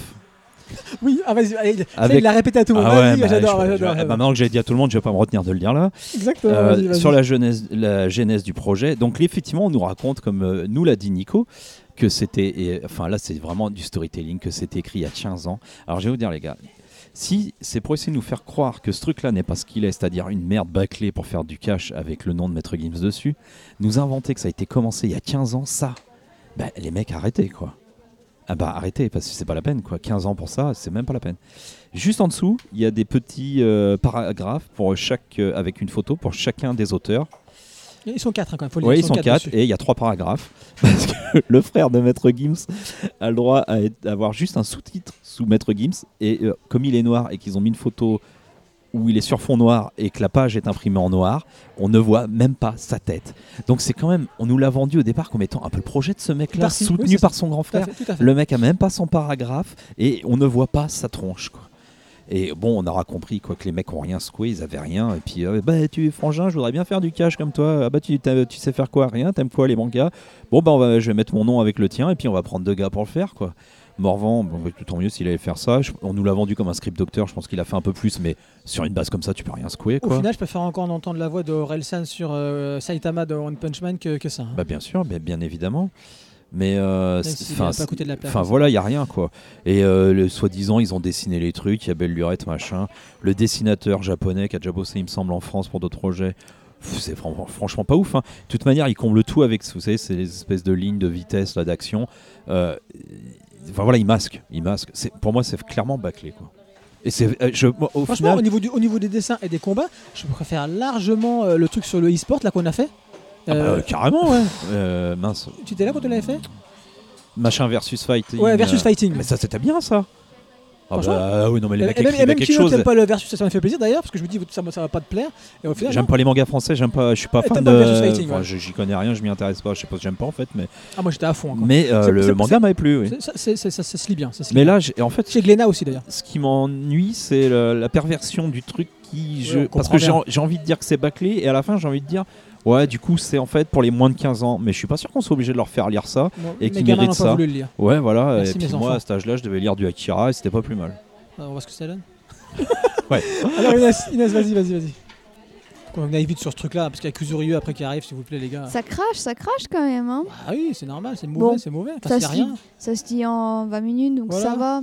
Bon, rien de nouveau, que du classique, mais vraiment tout de base, mais tout de base, c'est ça le problème. Heureusement qu'il y a les dessins. Bah, les dessins, ils sont pas horribles, ils sont, ils sont lisibles, quoi. Enfin, s'ils avaient mis un... C'est la moindre des choses. S'il y avait eu un style français, euh, parce que je trouve que les mangakas français, ils ont quand même toujours une petite touche un peu à la française. Pas Bon. toujours, mais ouais, souvent. Sauf que là, bah non, du coup... Est-ce que si on avait enlevé... Si- Le nom? Moi, je te sûr que je te le défonce quand même celui-là. Oui, je pense aussi, hein, franchement.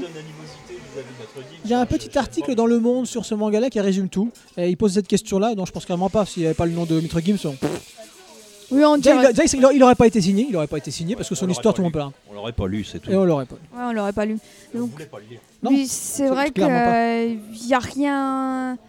Le, le héros, il est déjà fort. Et en plus, euh, au bout d'un moment, quand il chouine, parce que, en fait, j'aime pas me battre. euh, Je, je- je pleure pour celui qui se prend le coup de poing dans, ma, dans la gueule. Enfin, ouais, c'est bon, là. Le- le- le- L'enjeu, il est déporté sur sa tante parce que sinon, lui, en fait, il y a rien sur lui. Ah ouais. Donc moi, on peut faire un Astérix ou un Lucky Luke et préférer Obélix et les Dalton, mais là, ils sont pas là. C'est vrai. On a que le héros. Après, c'est pas mauvais en soi. pff, ça se laisse lire, quoi. Il n'y a rien. C'est pas mauvais. Non, C'est ce pas une catastrophe. Non, on peut pas dire que c'est mauvais, non, au niveau narratif, au niveau. C'est pas mauvais, mais il y a rien, il y a juste rien. Oui, il y a rien, il y a rien. Il. Bah voilà, bah il y a une différence entre mauvais et rien. prend aucun risque, tu Oui, il prend pas de risque, c'est ça. Ça le s'appelle la recette. Après, peut-être que, peut que dans le futur. hein. Ok. Euh, c'est bon, Je maintiens quand même que je trouve que les mangas français sortent à une allure chez Glénat qui me paraît suspecte. c'est vrai. Pour être bien Ah oui, travaillé. j'arrête pas, Glénat, j'arrête pas. Je sais pas d'où ils mettent. euh, Enfin, quand tu sais qu'un auteur français pour faire une franco-belge de 46 pages met 3 ans. On était J'exagère, mais bon. Ok. Donc euh, toi, même Baptiste, je dis, on va, on va accélérer. Baptiste, il me dit oui, j'ai rien à dire. Il a raison, il y a rien à dire. Bon, un en- euh, donc ça s'appelle Devil's Relic, ce truc, le truc de Maître Gims. Euh, un tome en cours chez Glénat. Au revoir. Donc maintenant, on va passer à du sérieux. On revient à du sérieux parce qu'on fait que du sérieux à part ça. Euh, ça s'appelle Kuzuryu. Kuzuryu de Shotaro Ishinomori. C'est un Gekiga, un tome. C'est fini. C'est chez Kana Sensei. Et vous pouvez toujours le trouver celui-là, Inès. Tu vois, tu peux trouver des, des mangas euh, d'époque et, et, euh, et on peut comme les, on- ils sont toujours disponibles. Les mangas foire.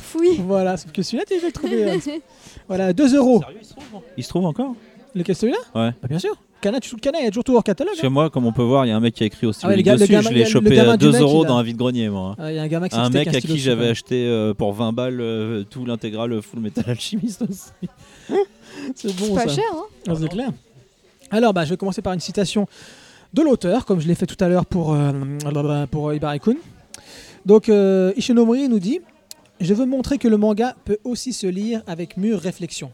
Alors que les Japonais tendent à perdre leur âme, je voudrais la restaurer, relier le présent au passé en recréant de façon réaliste l'atmosphère et l'émotion de la période Edo, et donner ainsi naissance à un nouveau genre. Donc cette histoire, je résume l'histoire. Tout commence par le massacre d'un village.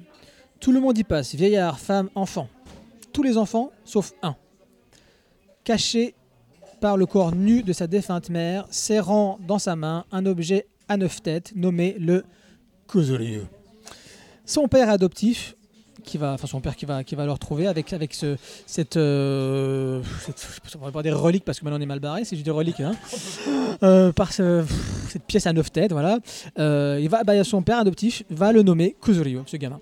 Moi, j'avais noté un ornement. Oui, très- oui, merci, merci. Ornement, très bien. Euh, et une légende raconte que quiconque réunit les neuf Kuzuryu trouvera l'emplacement d'un immense trésor.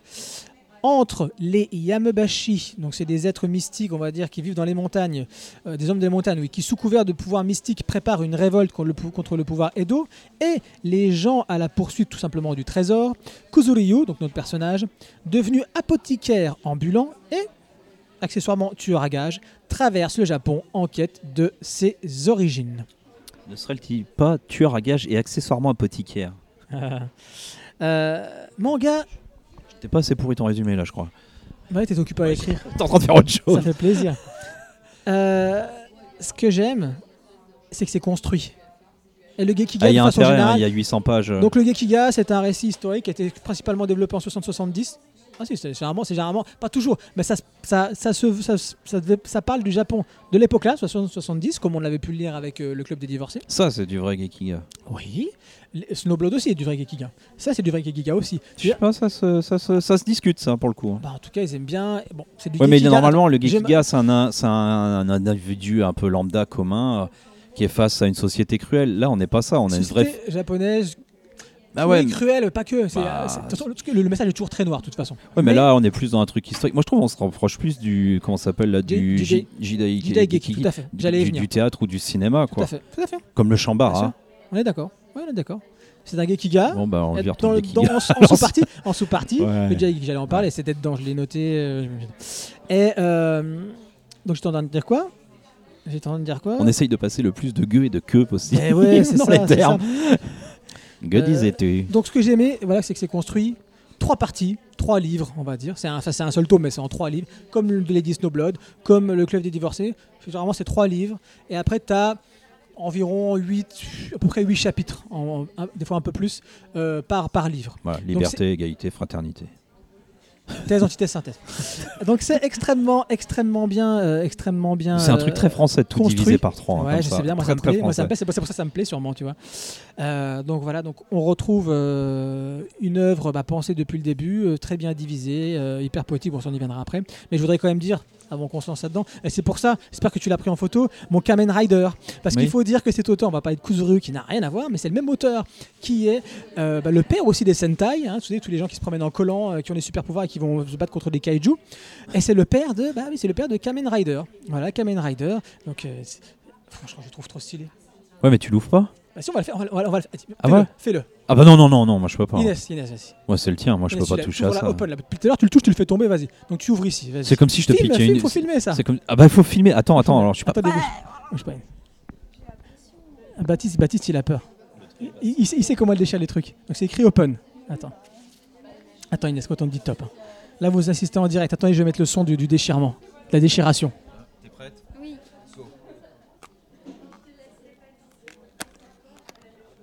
Aïe aïe.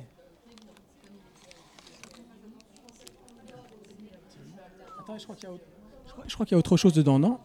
Au fond. Si, si, si, il y a quelque chose d'autre. Toujours, il met des trucs comme ça dedans, regarde. Ouais, c'est ça.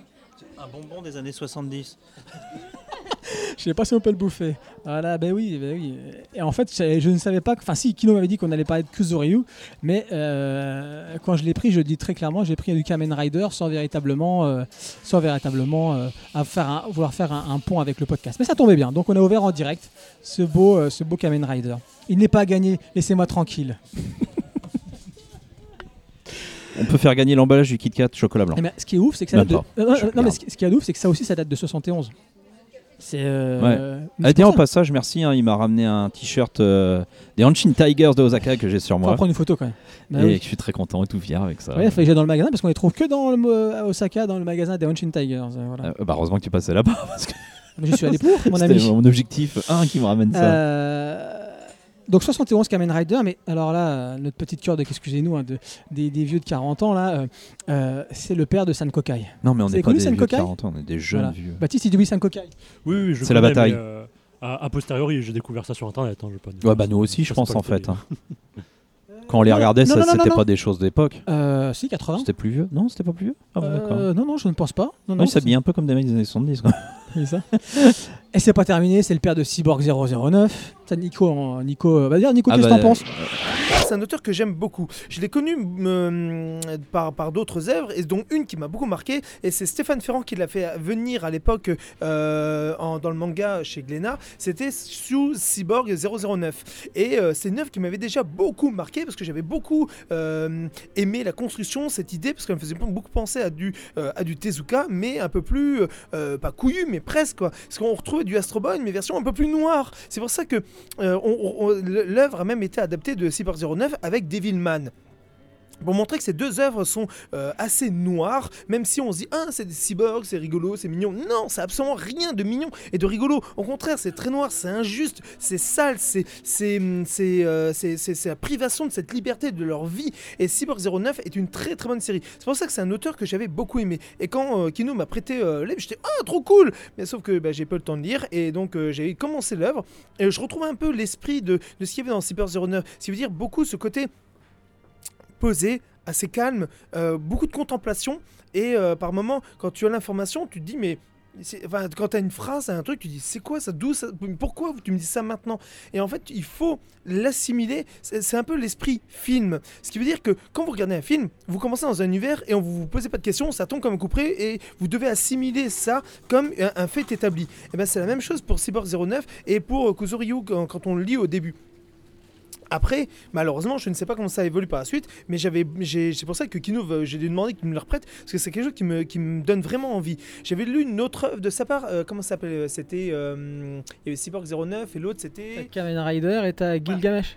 y a- y a ah oui, Gilgamesh et surtout Kamen Rider. Kamen Rider, c'était rigolo parce que c'est, c'est l'un des premiers Sentai qui, a, qui est arrivé et qui a donné le, le, le- les lettres de noblesse à tous ceux qui vont arriver, tout ce qui est les Spillvan, Bioman et compagnie, les trucs repris par les Américains ou Power Rangers que vous connaissez de votre jeunesse, tout vient euh, pratiquement de ce personnage. Les deux personnages qui ont été emblématiques à l'époque étaient le Kamen Rider et Ultraman. Ce sont ces deux personnages-là qui ont vraiment plus poussé que les autres. Après, certes, il y en a eu plein, vous pourrez m'en citer des, des dizaines. Alors, XOR, c'était encore un autre débat, parce que c'est venu après, et c'est du fait de Kamen Rider et compagnie. Moi aussi, j'adore, j'ai adoré. Mais ça, c'est des choses qu'on a réussi à avoir grâce à Kamen Rider. Ce côté insectoïde, ce côté super-héros un peu bizarre, un peu. euh, ben, euh, qui aime les insectes? Pas beaucoup de monde. Alors, quand t'as un héros insectoïde, déjà tu dis What? Qui est sur des motos, les compagnies, qui a ses véhicules, tu dis Qu'est-ce que c'est que ça? Et c'est lui qui va commencer à donner justement ce côté. eh ben, par la suite, on va avoir des super-héros affiliés à des créatures, à des animaux, à des monstres, à des dinosaures, à des, spectres, à des mythologies, à des yokai et compagnie. Et ça, on va l'avoir au fur et à mesure. Eh bien, les, premières œuvres qui ont amené ça auprès des jeunes et même des moins jeunes, parce que ça a poussé par, la suite par les grands et par les, euh, compagnies euh, de aussi bien télévisuelles au Japon et compagnie, ça a été vraiment par rapport à Kamen Rider. Donc euh, c'est pour ça que c'est un auteur que je trouve extraordinaire. Et il faut savoir qu'en plus, en plus, ce qui est très drôle, c'est que dans les années 70, euh, 60, fin 60, début 70, on avait au cinéma, des, avant le début des films, des dessins animés qui étaient projetés. Et dans ces dessins animés, il y avait Cyborg 009. Alors ça, c'est un client qui me l'a appris parce qu'un jour, il a vu le, le manga, il fait « Mais je connais ça J'ai vu ça quand j'étais petit, je regardais ça au cinéma. » Je fais « Quoi, quoi, quoi, quoi, quoi? De quoi? C'est c'est quoi cette histoire ?» Et Apparemment, il regardait ça au cinéma quand il, allait, quand il était gamin et il regardait ça. Et j'étais, mais, mais, mais, mais, mais, mais, je trouvais ça génial. J'étais choqué par me dire « Mais punaise, on avait ça et je suis même pas au courant. Et c'est trop bien. » Et donc, c'est pour ça que il y a des œuvres qui sont sorties qu'on connaît pas toujours facilement ou qu'on se dit euh, graphiquement un peu ancien et compagnie. Mais dites-vous que sans ces mangas-là, sans ces codes que vous avez là-dedans, c'est des choses que vous ne trouverez pas aujourd'hui. D'ailleurs, c'est pour ça qu'on les retrouve dans des meilleures versions ou des versions remasterisées ou retravaillées, comme Devilman qui a été refait avec des euh, Crybaby ou avec Cyborg 009 qui est ressorti avec justement euh, Cyborg 09 X euh, euh, Devilman. C'est en plus c'est vachement bien. Le combat entre les deux héros est incroyable. C'est euh, j'y revenais pas. hein. J'avais l'impression de replonger dans les années 70 avec du Astro Boy, mais version avec des dessins d'aujourd'hui et ça pétait de partout. Je me suis dit, waouh, trop bien. Donc euh, je vous le conseille. En plus, il est sur Netflix. Donc euh, Je, vous conseille ça vraiment à regarder parce que ça vaut vraiment le coup et ça va vous donner un peu des codes. C'est pareil pour, euh, pour Blame. Si vous, voulez, euh, si vous avez regardé euh, Apophisme et que vous voulez retrouver des, ambiances, regardez Aposisme, pardon, merci. On n'y arrivera jamais avec ce nom. Donc regardez euh, aussi bien du Blame en, film d'animation parce que c'était Stan qui vous en avait parlé la dernière fois et qui avait fait une très belle chronique dessus. Regardez-le, ça vous donnera un peu les codes de ce qu'il faisait à l'époque. Et en plus, ce qui est très drôle, c'est que le manga Blame, le film Blame et Aposisme, quand vous les mettez les trois vous avez vite, très vite retrouvé certains liens avec le film, tout ça, avec des, des ambiances, des, des styles. Et c'est très très fort. Je vous le conseille vivement. Vous voyez ce que Nico en pense. Ah là il nous a fait un bon résumé sur l'auteur de C'est honteux. l'auteur de C'est honteux ces techniques là. Genre on n'a rien vu. Et voilà, comme on l'a dit aussi, c'est le père aussi de Gilgamesh. Pareil, Gilgamesh, 76, je savais même pas que c'était aussi vieux que ça. Vous voyez, on découvre des choses en préparant ce podcast.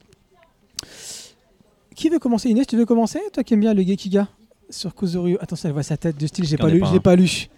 J'ai jusqu'au chapitre 8. Vas-y, vas-y. Désolée, j'étais fatiguée. Livre 1, chapitre 8. C'est vrai que je alors, pour vous dire, voilà, c'est vrai que ce mois-ci, on avait, comme- on avait les 9 guns, dont on va parler après. On avait Kuzoryu, donc rien, que- rien que les deux là déjà à lire.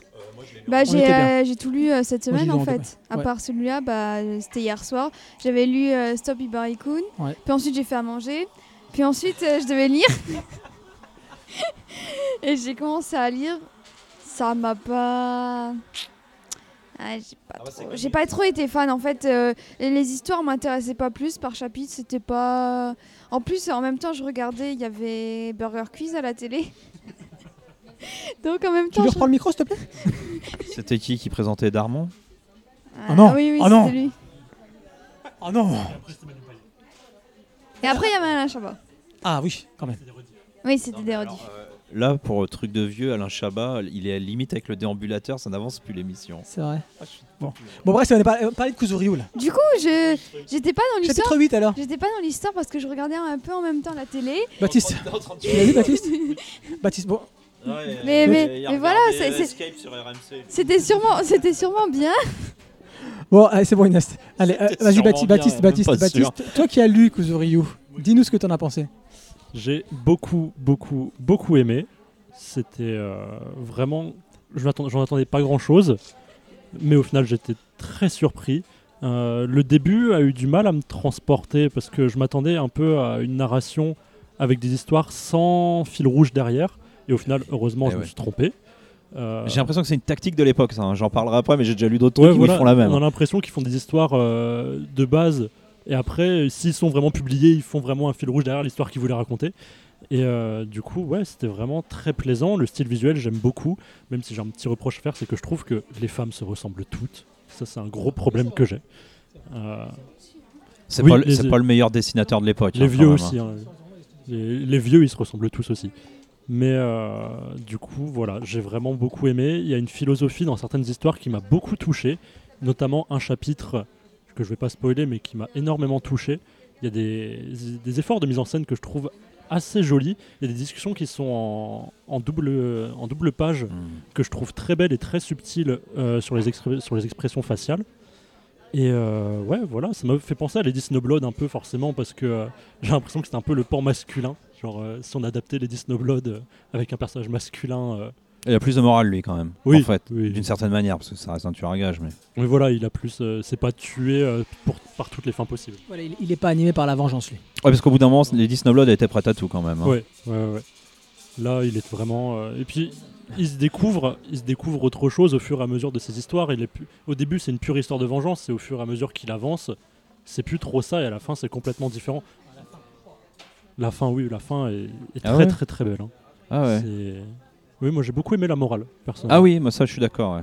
Après, c'est un peu rapide, Oui, je c'est- trouve, par rapport à ce qu'on nous a annoncé. On s'attend à un truc qu'on n'a pas tout à fait, je trouve, Voilà. à la fin. Moi, par mais- rapport à ce qu'on nous a annoncé, c'est un peu rapide, euh, mais la morale et le dernier chapitre est très bien exécuté. J'ai pas eu de problème du tout avec ça et j'ai très fan de la morale en tout cas. Vas-y, Kino. Ouais, Inès, elle dit pareil au chapitre 8, ouais, pareil, j'adore la morale. La fin, j'ai beaucoup aimé au chapitre Kino. 8. Euh, Parle de Baby Cart. bah, là aussi, on est sur. Non, même pas. Mais euh, comme on va voir dans Gun après, on est sur une recherche d'identité. Les héros pri- euh, pri- privés certain, d'une certaine partie de leur passé, de leurs origines, c'est toujours bon. Euh, moi, évidemment, le côté il soigne le mal euh, en tant qu'apothicaire et en, en- en tant que tueur à gage parce qu'il a une certaine morale en tant que tueur Pour à gage. 90, Euh, Rio. Ri- Rio. Une ancienne monnaie. Euh, euh, attends, attends, parce que moi je l'ai lu en octobre ce truc-là hein, pour le vous le passer, donc c'est c'est plus très frais. Et euh, euh, ouais, ici, moi ce que j'aime bien, c'est qu'on ait une vraie figure héroïque, quoi, à l'ancienne, quoi. C'est voilà, avec une morale, avec une quête. euh. J'aime pas sa coupe de cheveux. Ouais, mais je l'ai dit tout à l'heure, c'est pas le meilleur dessinateur de, de l'époque. Ah non, hein. je connais pas. Non, non, ouais, il y a des mecs. Ouais, mais oui. euh, Bah non, mais bon, on peut. hein. J'ai- J'aime pas non plus la tête de Baby Cart, hein, mais, euh, parce que pour le coup c'est à peu près la même histoire. Mais euh, ou le, même- le même, le même schéma, le même sorte de personnage. Parce que je le dis, vu que tu vas pas le dire, Baby Cart quand même. Moi j'ai lu ça, j'ai l'impression de lire Baby Cart quand même. Ouais, mais sauf que là, c'est plus premier degré, moins euh, série B qu'un baby cart quand même, je trouve.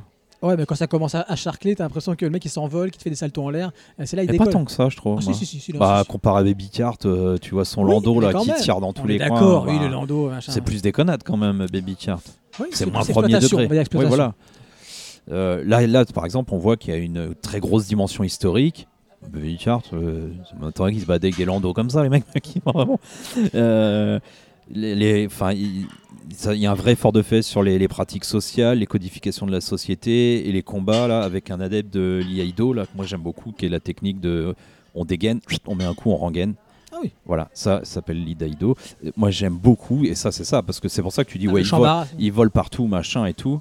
Euh, oui d'accord mais c'est pas euh, des combats qui s'éternisent. hein. Ah non, Lui, non, non, il- il découpe, généralement il découpe la tête, le dessus de la tête. bah, il sort le Tac, sabre et c'est ouais. fini. C'est, je sais plus ce que ça veut dire exactement. C'est une signification ce mot, mais je sais plus. C'est la la voie pour être libre. ou Je ne sais plus. Enfin, il y a un truc comme ça. Je ne sais plus exactement, mais enfin, qui est un dépend de- du, du, du maniement du sabre, qui est une technique. Quoi. Kendo?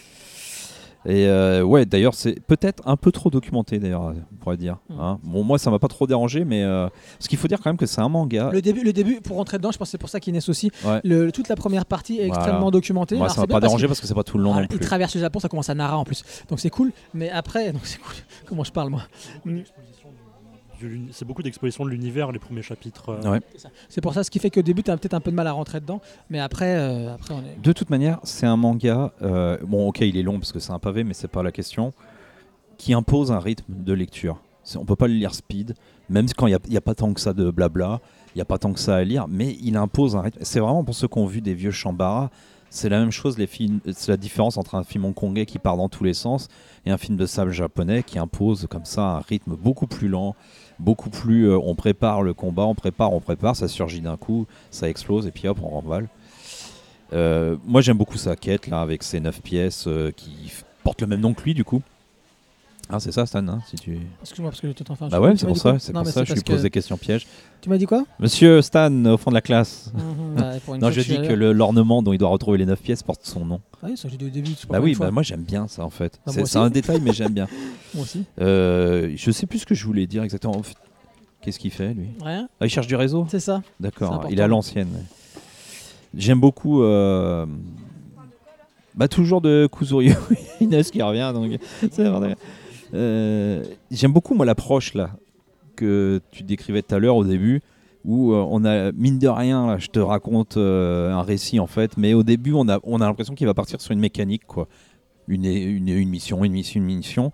Et puis en fait, non, au, fu- au fur et à mesure, on se rend compte qu'il y a un fil rouge. Alors je sais pas effectivement si c'est comme tu dis, parce que ça, la série prend, donc il développe, ou c'est une technique d'écriture, parce que euh, l'argent du déshonneur, c'était déjà la même chose. C'était exactement le même truc. Tu te dis au départ, ouais, il fait un truc, après il va, refaire, il va refaire le même chez les gars d'après, il vient proposer service pour tuer quelqu'un et tout. Et puis au final, tu te rends compte que non, il y a un vrai fil rouge derrière qui se développe au fur et à mesure que ça. Moi, j'aime beaucoup cette approche-là, comme ça, où on est plongé euh, non plus voilà, dans cette euh, mécanique d'écriture, mais vraiment dans, les enjeux du héros. Donc on a une approche presque pudique, quand même, Ah, de, de, ce personnage au final euh, et de sa quête. Moi, euh, j'ai un faible pour les, les mangas de sabre euh, où on voyage à pied à travers le Japon. L'habitant de l'infini, par exemple, c'est- plus récent, mais c'est pareil. En fait, c'est la même école, tout ça, on va dire. Voilà, au rythme des provinces, au rythme des saisons et surtout des pourritures locales. Parce qu'il y a toujours des bons méchants bien foireux qui Ah, eux, oui. ont beaucoup moins de morale. Alors Qui c'est c'est un peu caricatural, hein, Ah ça oui, on est d'accord, mais ça- c'est pas grave parce que ça pose des enjeux, des réflexions et une morale qui est assez intéressante à suivre. Euh, Bon, bah, bah, quoi dire À part le final qui pour moi déstabilise parce que t'as l'impression qu'on nous dit il va y avoir un truc, il va y avoir un truc et qu'on l'a pas et que ça passe assez vite. Par rapport à un pavé comme ça, le final passe assez vite.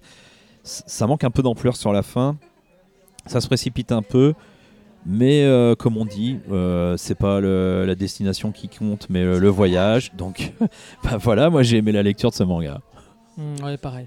Euh, je vais- chute, hein. Boum. Ouais, non, je ne rien dire de plus parce que euh, de toute façon, c'est exactement, euh, exactement tout, ce que t'as- tout ce que vous avez pu dire.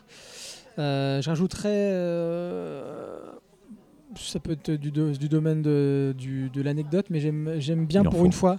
J'aime bien pour une fois la postface qui a été euh, qui a été écrite j'ai oublié son nom mais qui fait une analyse du Jedi Geki et euh, son incursion euh, dans le dans, dans le manga du au- japonais et à quelle époque ça se faisait je vous le conseille vraiment ça fait quoi 4 pages donc elle explique vraiment qu'est-ce que le Jedi Geki et pourquoi à chaque fois il est venu dans- certaines époques dans la production de mangas euh, japonais. Donc ça j'aime beaucoup. Et puis pour revenir sur notre personnage principal, il faut le dire aussi parce que ça fait partie de ses traits, c'est son blocage sexuel en fait. Étant donné qu'il est, il est, il se rappelle pas de son passé, il se rappelle pas de son passé, mais un truc et c'est jusqu'à la fin et après ils vont en jouer. C'est une comique puis après même, même comment ça se débloque c'est intéressant, Euh, même drôle mais intéressant quand même. Euh, c'est que comme je vous l'ai dit, euh, C'est naïf presque même. presque naïf. Ouais. Ouais. Ouais, moi c'est ce que ça me Alors qu'on est dans un ça truc qui n'est pas tant que Tout à ça. fait. En fait, voilà, comme je vous l'ai dit, il a été découvert, il a été découvert et sauvé quelque part par le corps nu de, de sa mère, ce qui vient que, si bien que il n'a jamais eu de relation avec une femme parce qu'il a un véritable blocage euh, jusqu'à jusqu'à un certain moment dans l'histoire. Ah, c'est dur, euh, c'est dur d'avoir euh, le, le complexe de Deep quand t'as plus de mère. Ouais, c'est un autre type de complexe. Mais, mais vraiment, c'est très bien traité et c'est. C'est. euh, c'est euh, ouais, limite touchant puis naïf sur la façon dont ça se débloque tout à fait à la fin. Voilà. Et moi j'aime bien les montagnes dessinées au loin où ils font une espèce de trame où les traits s'écartent de plus en plus. C'est très bête, hein. mais dans Ken T'as d'Hiroshi- de d'Hiroshima. Gen, ouais, Gen, pardon, d'Hiroshima. j'ai appelé Ken. Gen d'Hiroshima, c'est ce que je préfère parce que le manga me tape un peu sur les nerfs. Mais alors, les montagnes au loin, ou les soleils tout en trait comme ça, tac, tac, tac. Ah, ça, je- ouais, je- c'est teubé, hein, mais Ouais, c'est un style graphique à l'ancienne. C'est dommage qu'on ne garde plus ça du tout aujourd'hui. Ouais. Mais bon, Donc c'était Kuzuryu de Shotaro Ishinomori, euh, donc chez Kana Sensei. Sensei. Euh, c'est un, un- enfin, c'est un seul tome. Voilà. Donc allez-y. C'est Eh, mais cette collection, Le elle est pas dégueulasse du tout. Ouais. hein. Il y a quasiment que du bon, je pense, là-dedans. oh, carrément. Et on termine par un gros morceau, mais faudra- Oh, on fait On te laissera fait, parler, laisse tomber. euh, c'est Gunme. Et pas, et pas Gunem, comme disent euh, deux pauvres paumés qui n'ont jamais lu de manga. de, S'il m'entend, il sera content. de Yukio Kishiro, euh, Seinen en 9 tomes fini chez Glénat. Euh, donc là, pour le coup, je vais citer euh, Gali elle-même. Ah, je pensais que c'était t'allais Non, citer Non, dans. Kishiro, non. Non, je vais citer Gali. Gali dit, Gali, donc l'héroïne de notre manga, elle dit C'est pour cela que je suis devenue une Hunter Warrior. Pour trouver des clés au cœur du combat. Je me fous de cet argent puant. Et une autre citation. Ah. Quelle horrible cité. Nous, ressemblons, nous nous ressemblons toutes les deux. Fabrication contre nature. Où le vivant s'immisce dans les interstices d'amas de métaux récupérés. Moi, j'aime bien celle où elle dit. Rrr. Donc t'aimes bien la Shabba. Oh, Euh, putain, j'aurais dû dire autre chose. Et cette cité, cette cité, c'est la décharge avec un D majuscule, un océan d'ordures déversé par Zalem, la ville suspendue. C'est ce qu'on sait au début. Et cette haute fabrication, c'est Gali, une androïde amnésique retrouvée par Ido, un biomécanicien de génie qui lui construit un nouveau corps.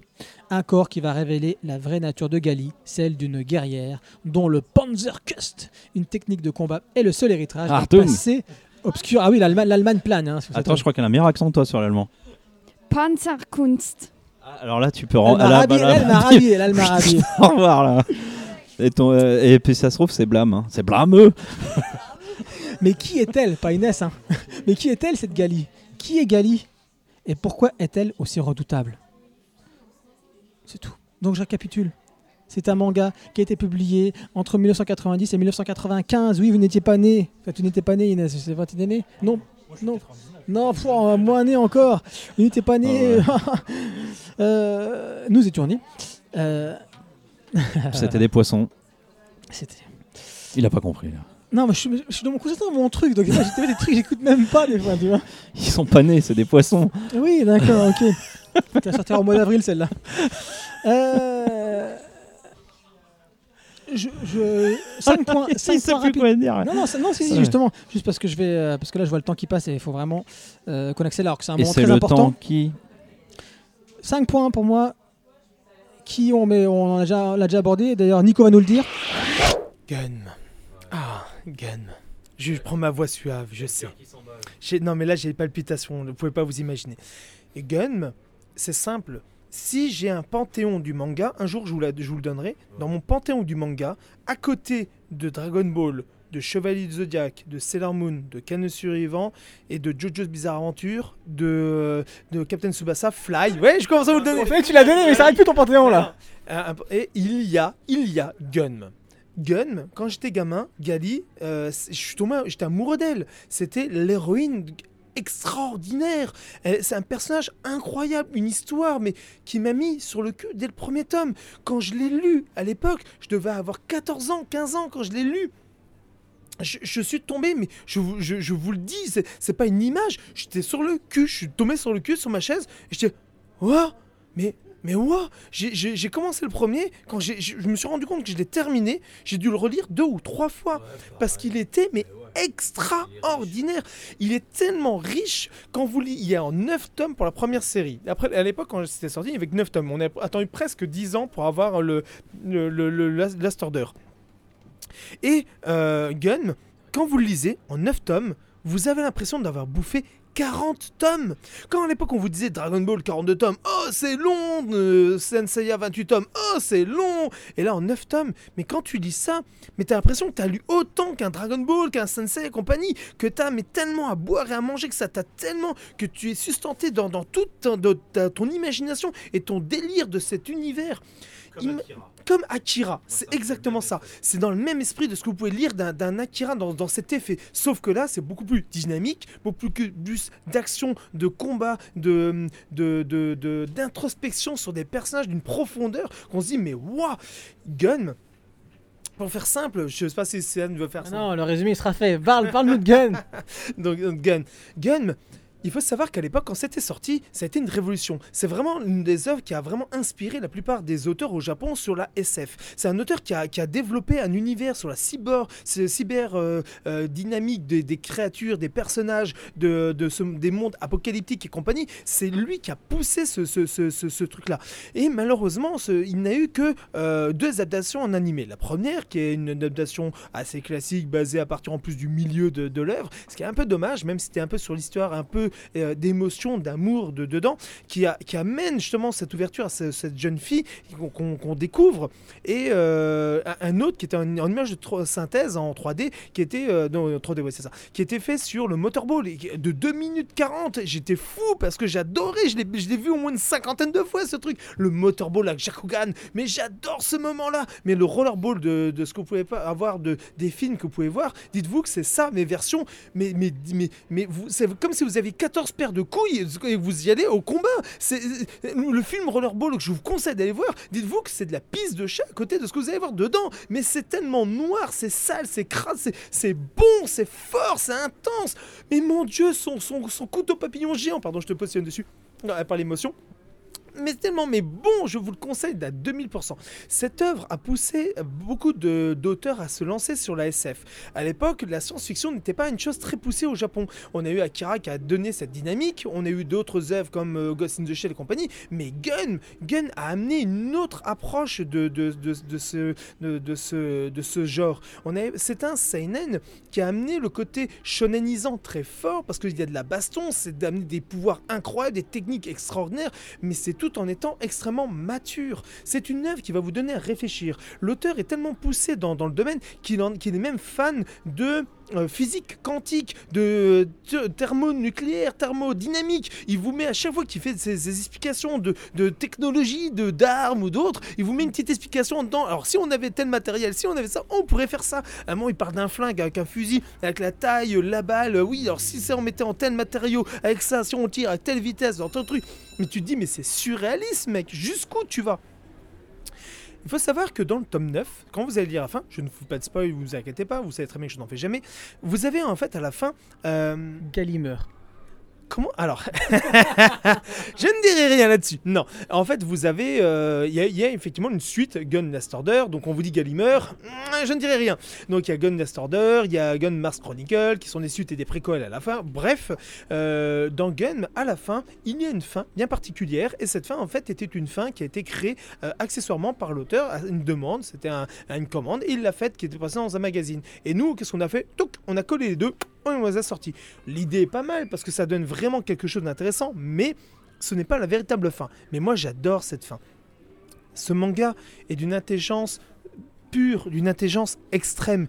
Je vous la conseille si vous voulez vraiment vous prendre dans un monde qui va vous transporter, vous apporter, qui va vous mettre cette pression, cette, cette euh, opulence d'histoire, vraiment, je vous conseille. C'est une série que je conseille à 10 000% quand elle a été ressortie, parce qu'une première fois elle a été abandonnée, on ne pouvait plus la voir, et maintenant elle commence vraiment à ressortir dans, les coffrets et autres, on a vraiment cette dynamique, et elle se vend autant que qu'à l'époque, pour vous dire à quel point c'est quelque chose qui est mis en avant aussi bien par les libraires que les gens, ou que même le, le- tout ce qui est le- les, les, les supports comme Animeland et tout ça. Donc vraiment, je vous le lisez Gun. C'est une série en 9 tomes. C'est juste 9 tomes, vous perdrez pas le reste de votre vie. C'est pour moins de 70 balles, vous avez tout. Lisez-la, elle vaut mais un coup à, à, à- à donf. Et là, il y a un coffret de Noël qui est sorti qui est superbe. Donc c'est le même coffret qui était sorti déjà deux fois auparavant dans les, dans les anciennes versions. Et euh, j'ai la confirmation par Kino, parce que moi j'avais lu l'ancienne version, euh, par Kino qui me disait qu'elle a été retraduite. Et c'est ce que je disais, c'est ce qui me semblait bien qu'elle a été retraduite. C'est un peu comme euh, One Piece, quand elle a été retraduite. C'est pour donner un côté pas plus réel, mais plutôt naturel. Quand vous lisez la, nouvelle version de One Piece, c'est beaucoup plus trash, beaucoup plus incisif, beaucoup plus frappant. Et ben dans Gun, c'est la même chose. On avait une phrase, qui m'avait bien marqué à l'époque, et ce qui est très drôle, c'est que c'est la phrase qui a été changée. Et cette phrase, déjà à l'époque, qui parlait d'un méchant qui dit qu'il a été euh, euh, accouché, balancé dans la toilette, et euh, voilà quoi. Et là, dans la nouvelle version, c'est limite, je suis parti avec la merde. Et donc, il vous, dira la phrase plus juste, mais c'est beaucoup plus fort. Et déjà, cette œuvre est forte. Et les personnages sont forts. Même les personnages, les méchants, les horreurs que vous avez dedans, vous ne pouvez pas les détester. Parce que l'histoire est tellement forte, même si ce sont de vrais méchants, de purs méchants. Ils ne sont pas là pour la rédemption, ce sont des méchants. Mais quand vous comprenez pourquoi ils sont devenus, vous dites que tout et n'importe quoi sur certains domaines bien tombés à un moment, la dureté de la vie peut créer des méchants. Et là-dedans, c'est juste juste. Merci Nico. On retourne au Kensington, tu nous en veux pas Eh ben, ouais, allez au chaud, moi je reste ici au froid. Merci de m'avoir de vous m'abandonner. Vous m'avez même pas année. quelque chose de chaud. De retour au Kensington. Ah Vous avez oui entendu Ah, ah non, mais Ouais, t'as bien vu joué, Nico. T'as l'œil, on n'avait pas vu ça, nous. Mais comme l'a dit Nico, il a raison. Euh, récit, c'est un récit extrêmement rythmé. C'est ça qui, ça qui m'a. Il a dit ça Je l'ai lu trois fois. Toi, t'as lu peut-être plus de neuf fois. Boum, j'ai- Je suis à plus de 10, hein, largement. Ouais. Euh, comme tu pourras le lire, ce n'est pas mon œuvre favorite. hein, c'est loin derrière Akira pour moi. Mais euh, c'est sûr qu'en le relisant, puis en le relisant dans des vraies conditions, moi j'ai lu au moins le tome 1, après j'ai. Non, j'ai- non, par- parlons pas des choses qui et Après fâchent. j'ai relu les anciennes versions pour pouvoir lire. le- Nouvelle traduction, un centimètre de plus sur le côté, Ouais, sur la ouais, largeur. et dans le bon sens. Et dans le bon Euh, sens, évidemment. Donc, ce qui est fou, ce qui est fou, mais j'ai eu le même, contrairement à Nico, moi j'ai eu le même sentiment quand j'ai lu, euh, euh, quand j'ai lu Dragon Ball. Je n'avais jamais lu Dragon Ball, je les ai vus en dessin animé. Je parle pas de Z, hein, je parle de vraiment Dragon Ball. Et c'est vrai que quand j'ai lu les deux premiers tomes de Dragon Ball, en gros, tous mes mercredis matin, en l'espace de, de deux heures, étaient passés. C'est-à-dire que le récit est hyper condensé, ça va très vite. Et tout ce qu'il s'est allé à faire dans les animés, ça passe en deux secondes. Et ben là, en lisant, en lisant Gun, je me dis, mais la vache, en un tome, tout ce que ça raconte. En un tome, tout ce que ça raconte, quand tu vois, bah, on a eu Apocisms, hein. Le, le temps- là, On le sait mec, en un tome, tout ce qui est dit, quoi, c'est fou. C'est Euh, fou. Ouais, surtout qu'il dit sur l'histoire, mais il dit aussi sur l'univers, sur les persos à mort. L'introspection, les pensées au-dessus de la décharge, bah, comme j'ai lu au début, c'est génial. Donc, introspection, super. Euh, la, bah, la relation de Gali, bien évidemment, a, une galerie de personnages hyper travaillés. On pense à Ido, bien évidemment, son, le, père biologiste, biologiste, pas biologique, qui va la, qui va la récupérer, Euh, enfin, de biomécanique plutôt. Hugo, son amour, euh, et puis bah, tous ses ennemis qui sont. pff, Son sont- premier. Ouais, son premier amour, tout à fait. Euh, agréable, c'est quand tu meurs, tu meurs. Et ça, en deux secondes. hein. Vu que ils sont, ils- les, les, les, les, les androïdes sont. les- on appelle androïdes Non, comment on pourrait dire? Cyborg. Cyborg, ouais, cyborg, très bien. Sont surpuissants. Euh, T'en as même un à un moment donné qui va arracher la tête de sa femme sans faire exprès parce qu'il va s'énerver. Parce qu'il est sa Et femme toi, est t'as humaine. et sont foncer puissants. ta bouteille d'eau là. Calmos. Et puis qu'est-ce que c'est beau? C'est, euh, alors on parle de l'héroïne qui a un, un superbe design sans faire de, de fan service. Merci. D'ailleurs, il en parle hein, parce qu'il il aurait pu avoir des pressions d'éditeurs. Il n'y a pas de fan Ouais, elle est quand même sexy. Oui, mais Dans ses de- mouvements, de dans sa gestuelle, elle dans les pauses, on est d'accord. Mais il n'y a pas de fan service sur elle en tout cas. Sur elle, Bon, elle n'est pas vendue comme deux- ça. Sur une autre nana, une fois ou Oui, deux. c'est sur une autre nana. C'est qui, qui c'est la secrétaire. Voilà. Ouais, il n'y a Mais- pas la petite jeune là, la frangine du. Si, elle prend une douche à un Ouais, moment donné. ouais, Oui, voilà. tout à fait. Il y a Alors, des- c'est. Ces deux-là. Non, c'est anecdotique. Et, euh, et euh, qu'est-ce que je voulais dire là-dessus? Euh, Du coup, je me suis perdu. Peut-être au cinquième, non? en fin de service. Euh, je ne sais même plus. Bon, vous m'excuserez, mais j'avais encore des choses à dire par rapport, oui, par rapport à l'auteur. Non, par rapport à l'auteur, euh, qui explique. petit quoi, peu il a écrit. Ashman après. Non, Je l'ai appris il y a peu. Qui explique, qui explique le design en fait de, de, de Galet, c'est très intéressant. Euh, bon, bah, évidemment, les cheveux, on le voit qu'ils sont bah, typiquement, euh, il l'a dit, hein, typiquement asiatiques, donc il les a fait très raides, très noirs volontairement. Euh, ensuite, il parle pour, pour pouvoir euh, exprimer plus facilement ses, ses sentiments, etc. Il parle de la bouche, et c'est vrai qu'elle a une, une bouche, une bouche très particulière qu'on n'a pas l'habitude de voir dans les mangas. Et le point qui est important, c'est pour ne pas utiliser de maquillage, il a fait le en dessous de ses yeux, on voit euh, bah, le côté cyborg cybernétique, des espèces de plaques de- de- d'acier qui sont en dessous de ses yeux. Et son style est Qui fou. rappelle les, les anti-réflecteurs qu'on met dans le sport ou des choses comme ça. Oui, tout à fait. Maintenant, on met ça ça en dessous s'appelle, des là, yeux. le noir là qu'on peut voir. donc sur son style, son style est, son style est à tomber. Elle a un hein. travail sur les yeux Je- de folie. et tu vas le dire, son style n'a pas vieilli. Donc je te laisse la parole parce que moi c'est Ah bon. bon j'ai- ouais, ouais, j'ai- bon, j'aime, pas trop le nihilisme un peu symptomatique des œuvres japonaises de l'époque. Ça me saoule un peu avec Nietzsche et tout ça, mais bon, pourquoi pas. Et puis trop de détails techniques, euh, dans- à la fois dans euh, le côté physique de la chose et les techniques de combat qui me saoulent un peu. Mais ça c'est moi. hein, donc euh, voilà. C'est, après c'est propre au manga souvent. ça. Bon, alors moi, clairement, c'est Nico l'a dit. Moi aussi, je vous le dis, c'est dans mon panthéon, parce que je me souviens qu'il a dit ça. C'est évidemment dans mon panthéon. Je sais pas si je le mets dans un top 3 ou un top 5, mais pff, en tout cas, dans les premières grandes œuvres que j'ai lues qui m'ont marqué du manga, il y a ça, quoi. Et euh, oui, t'as dit ça vieillit pas, je l'attaque par là avant de, développer un peu plus ce que je pense du truc, mais euh, pour moi, Gun, ça a toujours été, quand je lis, c'est toujours le manga de demain. C'est jamais. euh, tu lis un Berserk, tu sais que tu lis quand même du vieux au niveau des dessins, je parle surtout, du découpage et tout. Tu sais que tu lis du plus ancien. Tu lis du Gun, euh, personne n'a refait ça pour moi à ce niveau-là, je trouve. En termes de dessin, le.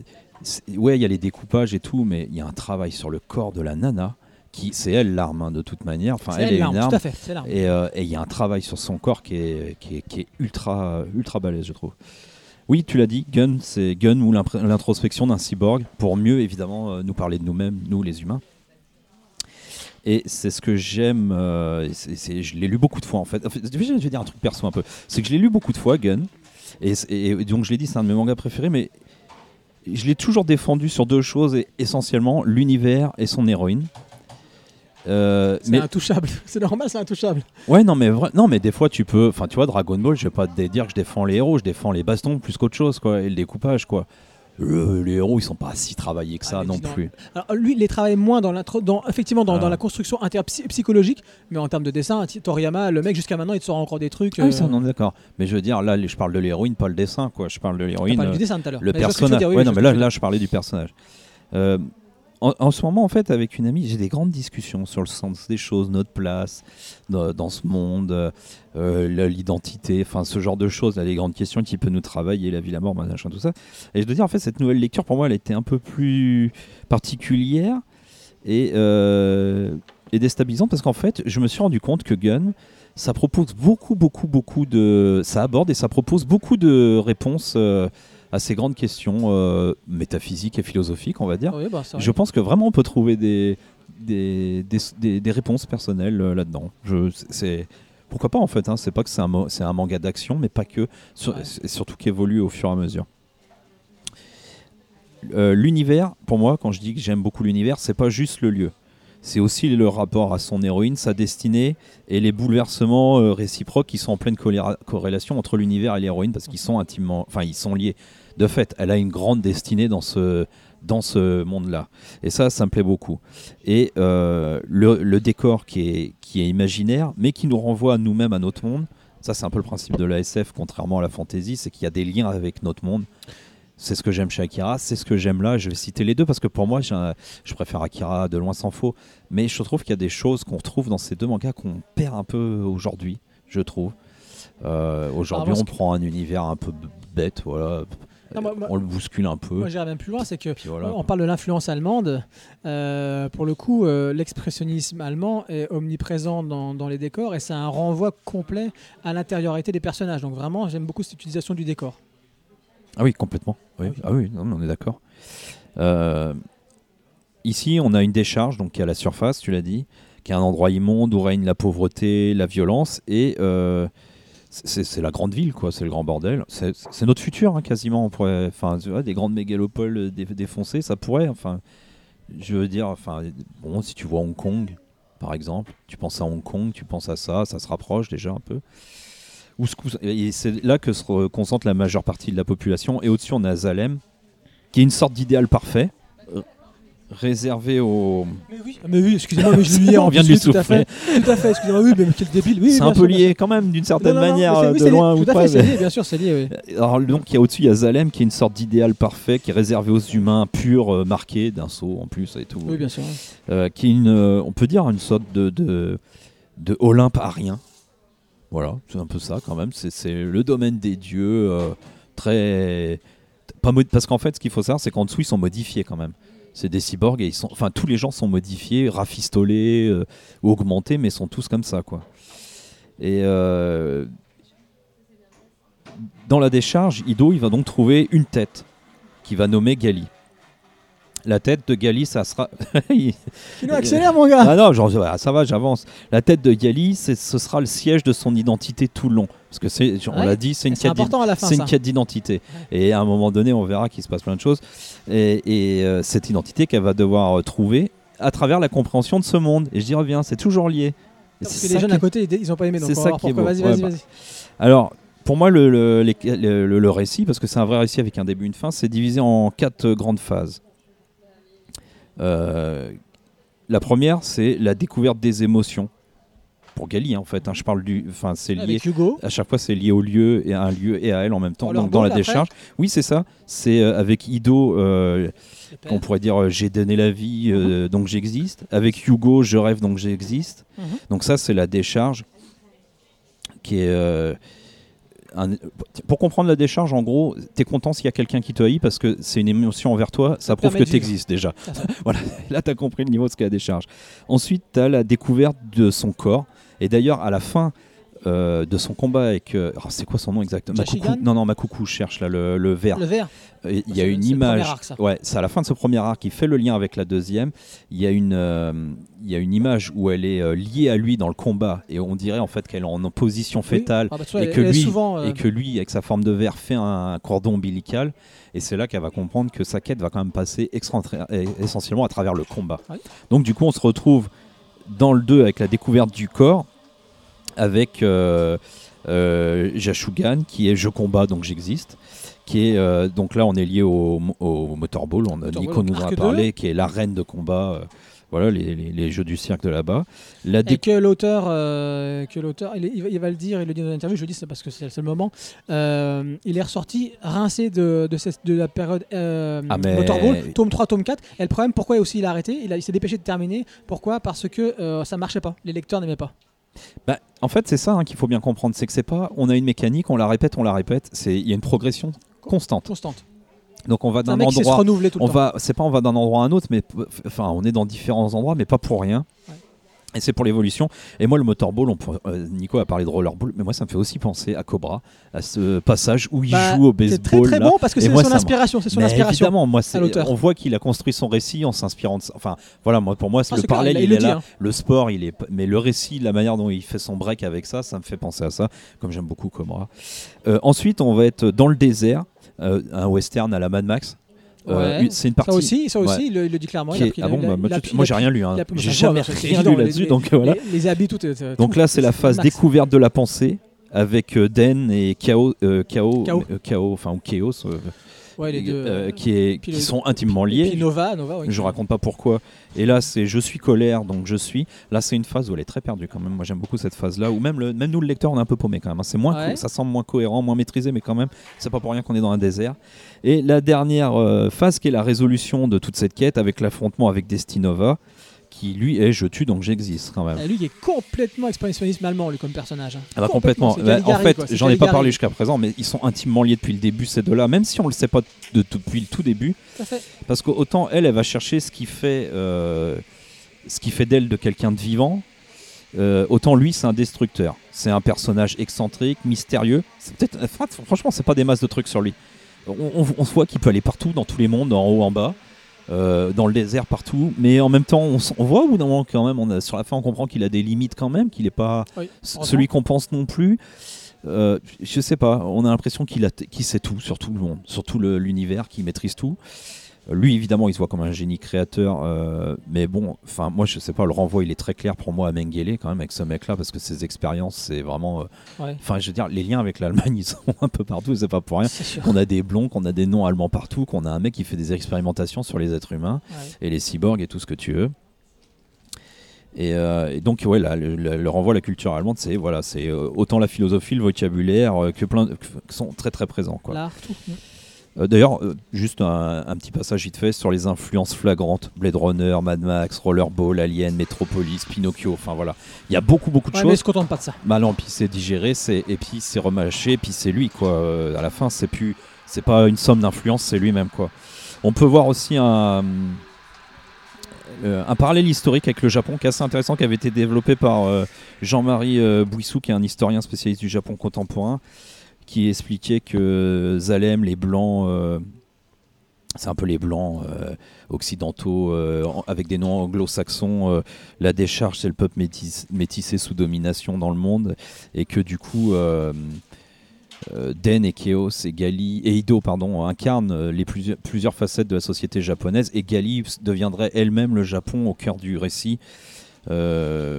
Oh, ça fait très, très interprétation française. ouais, mais c'est pas c'est pas inintéressant parce Ah non, que d'abord chasseuse de primes comme où elle serait euh, où le Japon était agresseur de ses voisins, championne de rollerball, Ah bon? c'est-à-dire le champion euh, économique qui est devenu le Japon, mercenaire de Zalem, c'est-à-dire allié des USA, avant de revêtir sa vraie identité Yoko parce que euh, Gun a plusieurs noms dans cette histoire, qui serait la guerrière vaincue.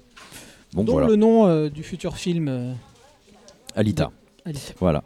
Euh, donc évidemment, c'est pour moi une œuvre très importante dans l'histoire du manga, dans l'histoire de la SF. Et dans ton histoire à toi. Ni- bah ouais, bah pour moi aussi. Et euh, Nico a dit qu'elle avait eu beaucoup de résonance. Moi, quand je l'ai, quand elle était publiée en France et que je la lisais, je pensais qu'elle deviendrait vraiment une grosse influence. Je le trouve pas tant que ça en fait, comparé à ce que c'est pour moi comme chef-d'œuvre.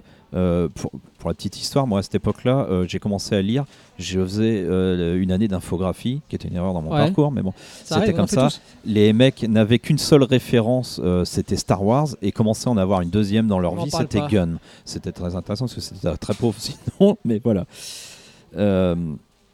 Qu'est-ce que j'ai marqué? Juste pour finir Ouais, voilà, s'il fallait résumer Gun un peu, c'est le rêve du. Enfin, Gun, ça veut dire rêve d'une arme. D'accord. C'est ça que Merci. ça veut dire la, la signification de rêve. C'est la dualité que c'est une dualité constante à tous les niveaux dans le monde, dans Ouais. laquelle Gali, enfin Ga- Gali va se glisser un peu dans ces interstices entre chaque opposition pour dynamiter le monde injuste, parce qu'elle a des vrais idéaux, des- une vraie morale. Et, ce combat, non, j'ai pas Je fini. te couper, mon ami? Mais de quoi? Bah là, ouais, ouais. Ah bah non, vas-y, vas-y. Euh, c'est le combat entre la vie et la mort. Ouais, bah vas-y. Bah c'est- du coup, c'est une sacrée fresque quand même, une épopée. euh, Bah, je suis d'accord, je suis euh, d'accord, je serait-. Bon bah voilà, mais bon. Et bah vous, vous avez qu'à voir qui gagne entre la vie et la mort. C'est un peu comme l'œuf et la poule en fait, j'ai envie de dire. Ouais, les dessins, ils sont semblés. Bon, je dis rien sur les dessins, mais le- la gestion des mouvements, elle, Ah est, oui. elle est folle quand même. Ouais, et l'auteur, pareil, sur ce sujet-là, dit qu'il il aurait préféré, et il pense que la- l'action comme ça, perpétuelle, dans, enfin, qui se, sur beaucoup de pages, euh, passe mieux en animé qu'en manga. C'est ce Ouais, retire de bah, son expérience. lui. Ouais, bah on- euh, oui, d'accord, évidemment, parce qu'il a le mouvement et puis que là il est figé, mais enfin il le retranscrit tellement bien. Ouais. Mais juste quand même, Gali, c'est quand même un personnage ahurissant. euh, dans son parcours et, dans ce qu'elle est, elle a autant de force que de faiblesse. Moi, je trouve ça super beau. Je l'ai dit, tout est en opposition, tout est en Ah, dualité dans cette œuvre tout le temps. Enfin, voilà, elle affiche autant. Enfin, elle, elle arrive à afficher un entêtement, une volonté de combattre, hein, euh, quand même, qui est assez forte. Et pourtant, intérieurement, enfin, c'est que des quêtes, et c'est que de- des doutes et des peurs. Parce qu'il lui manque son passé, ses origines. Je l'ai dit tout à l'heure sur Mhm, Kuzuyu. mhm. Voilà, c'est. Et et du coup, elle sera tout à tout ingénu, ange exterminateur. Mais c'est beau tout ça, quoi. On peut pas, on peut, on peut pas, pff, peut plus. Bon, Allez. Pépé, tu passes la parole aux Ouais, jeunes bah là allez, Gum, quoi, lisez-le, quoi. Oui, c'est allez-y, il faut, il faut le lire. Il faut C'est le c'est lire. en haut de la pile. Dans la belle ça. édition. Dans la belle C'est édition. en haut de la pile de, des mangas. Alors, Inès, faut faire court là, s'il vous plaît, parce que là, il il m'a 10 minutes. Oh non, non, Même non. pas 10 euh, minutes.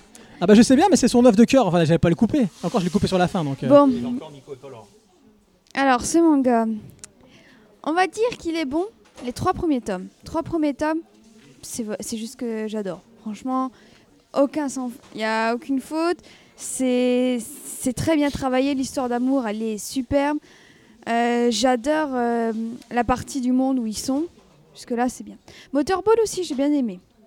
Je trouve que c'est un bon enchaînement. J'ai beaucoup aimé le euh, l'adversaire, vraiment. Jashi Et à partir du désert, mais c'est. Je, je sais même pas comment commencer. C'est que au bout d'un. À là, partir non, du parce que, désert, non, parce que là, je t'arrête tout de suite. Là, t'es au tome 5 déjà. Donc, t'as bien 5. aimé jusqu'au tome 5. Voilà. Plus que la moitié. Ça a l'air un peu, c'est moins cohérent, ça sent moins maîtrisé, mais pourtant, moi je pense que c'est- donc c'est à partir du désert, vraiment à partir du tome 5, mais je commence à, m'en foutre. Et ça, c'est affreux. hein. C'est que je commence à moins, j'ai, à moins apprécier Gali. Je trouve que j'aime pas cette héroïne. Vraiment. C'est que je la trouve euh, méchante. Vraiment. Elle a. euh, sa seule valeur, c'est la liberté, mais des fois, euh, il y a une évolution tout au long du manga, certes. Sauf qu'elle se contredit sans arrêt. Par exemple, il y avait un truc à partir du tome 3-4, elle euh, coupe tout contact avec Ido, donc avec le docteur. Et quelques tomes euh, plus loin, donc je crois que c'est à partir du tome 7 ou 8, elle retrouve Ido et, euh, et elle se dit Ah, quand même, il aurait pu me contacter, hein. Alors que alors qu'elle avait fait la même chose quelques tomes avant. Mais elle est en apprentissage. Elle est en apprentissage, certes, mais pas vraiment non plus. Hein. Elle est, déjà, en plus, elle tombe tout le temps amoureuse. Tout le temps. Mais a- non, que deux. Non, trois. Hugo et puis le ouais, quand même un peu euh, celui avec les cheveux longs. Elle tombe tout le temps Ah, euh, amoureuse. le mec qui fait la radio, KO Ouais. Il y avait quand même des petits trucs quand même. Elle pleure souvent. Ça, ça me dérange pas en soi de pleurer. Sauf que elle, elle, elle pleure, mais en même temps, elle en a rien à foutre des gens. pas être qu'une lame. Non, ça, je suis d'accord. Sauf qu'elle en a en même Ah, temps rien non, à faire des gens. Tu rigoles, elle va foutre tout le monde en l'air. euh, le- Enfin, le monde, pas le- les gens, hein, mais le monde, l'univers pour eux. quoi. Ouais. C'est juste, c'est c'est surtout les, les gens qui la motivent en fait. C'est que Attends, elle se sacrifie quand même à la fin. hein. bah, c'est la fin alternative là. Elle sacrifie. Oui, bah d'accord. Ah, bah elle- voilà, elle, voilà. se sacrifie quand à, même. la, à la fin, euh, voilà. non, mais de toute manière, oui, elle est passe partout. hein, de toute manière, par tous les. les Bah, moi, et la fin, ce héros m'a pas touché comme tous les autres persos. Il y a plein de persos qui arrivent et après on n'en reparle plus. et après le désert, la fin, là, parce que c'est plus casse-tête la fin là. quand même. hein. Ils sont juste là derrière elle pour, euh, pour qu'elle continue dans la vie, pour qu'elle ait cet espoir. Mais c'est même pas les autres au final qui lui donnent autant d'espoir, c'est la liberté, c'est pour que elle, se sente libre. Voilà. Donc pour moi, il y a toute une galerie de personnages dont euh, on s'accroche un peu à eux, puis finalement, piou, ça part. Ah bah c'est la vie. mec, il se fout pas. C'est la vie. Ils sont là pour, ils sont là pour mourir et voilà. C'est, c'est vraiment, c'est vraiment, je sais pas, j'aime pas.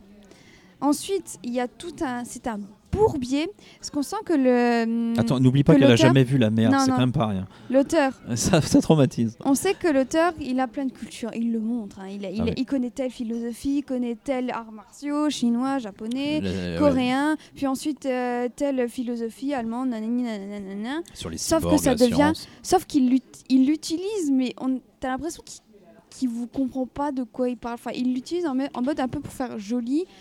C'est cohérent. Ah ouais, tu trouves Oui, c'est cohérent, sauf que ça s'arrête là. Et vraiment, on est, on est assailli de détails de, euh, sur l'ancienne époque, dont au bout d'un moment, on n'en peut plus. Ça sert à rien. Ils le disent une fois. Ah oui, fini. ça. il- le, vraiment, Ah non, mais ça, les, les renvois en en note de bas de page, et, les- et encore, la Sorder, c'est pire. Il y en a beaucoup. Moi, ça me dérange pas tant que ça, mais c'est vrai qu'il veut énormément euh, développer le, ce il qui est autour du monde de, ouais, de- mais il veut, de- il il vraiment mettre des détails pour détails. En plus, il y, a des- il y a toutes les valeurs. Ouais, mais c'est un peu. Ah, il Moi, je trouve, je trouve c'est un peu comme quand tu regardes Matrix, tu vois. Ils, ont- ils chargent un peu à un moment donné, là, quand ils rencontrent l'architecte et tout ça. À la fin, on est un peu dans ce genre d'approche euh, casse-tête où le présent et le passé, la réalité trouve rêvée, ça tout ça. Matrix. L'épisode 2, là, Moi, je- je sais plus si c'est dans le 2, ouais, je crois que c'est dans le 2 quand même. mais, mais bref, en fait, il y, a, il y a plein de valeurs.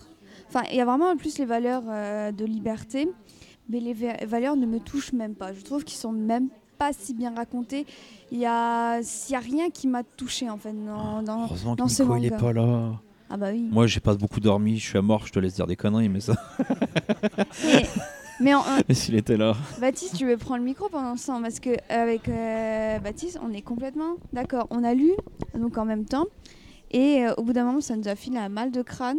Ouais, ouais. dis, la fin, ça casse tête. Oui, oui, non, Non, mais c'est pas, c'est, c'est- c'est pas le fait que c'est un casse-tête, c'est que, c'est que c'est trop. Ça, ça, fait- ça donne mal au crâne. fait, déjà, euh, j'ai un reproche graphique à faire au manga.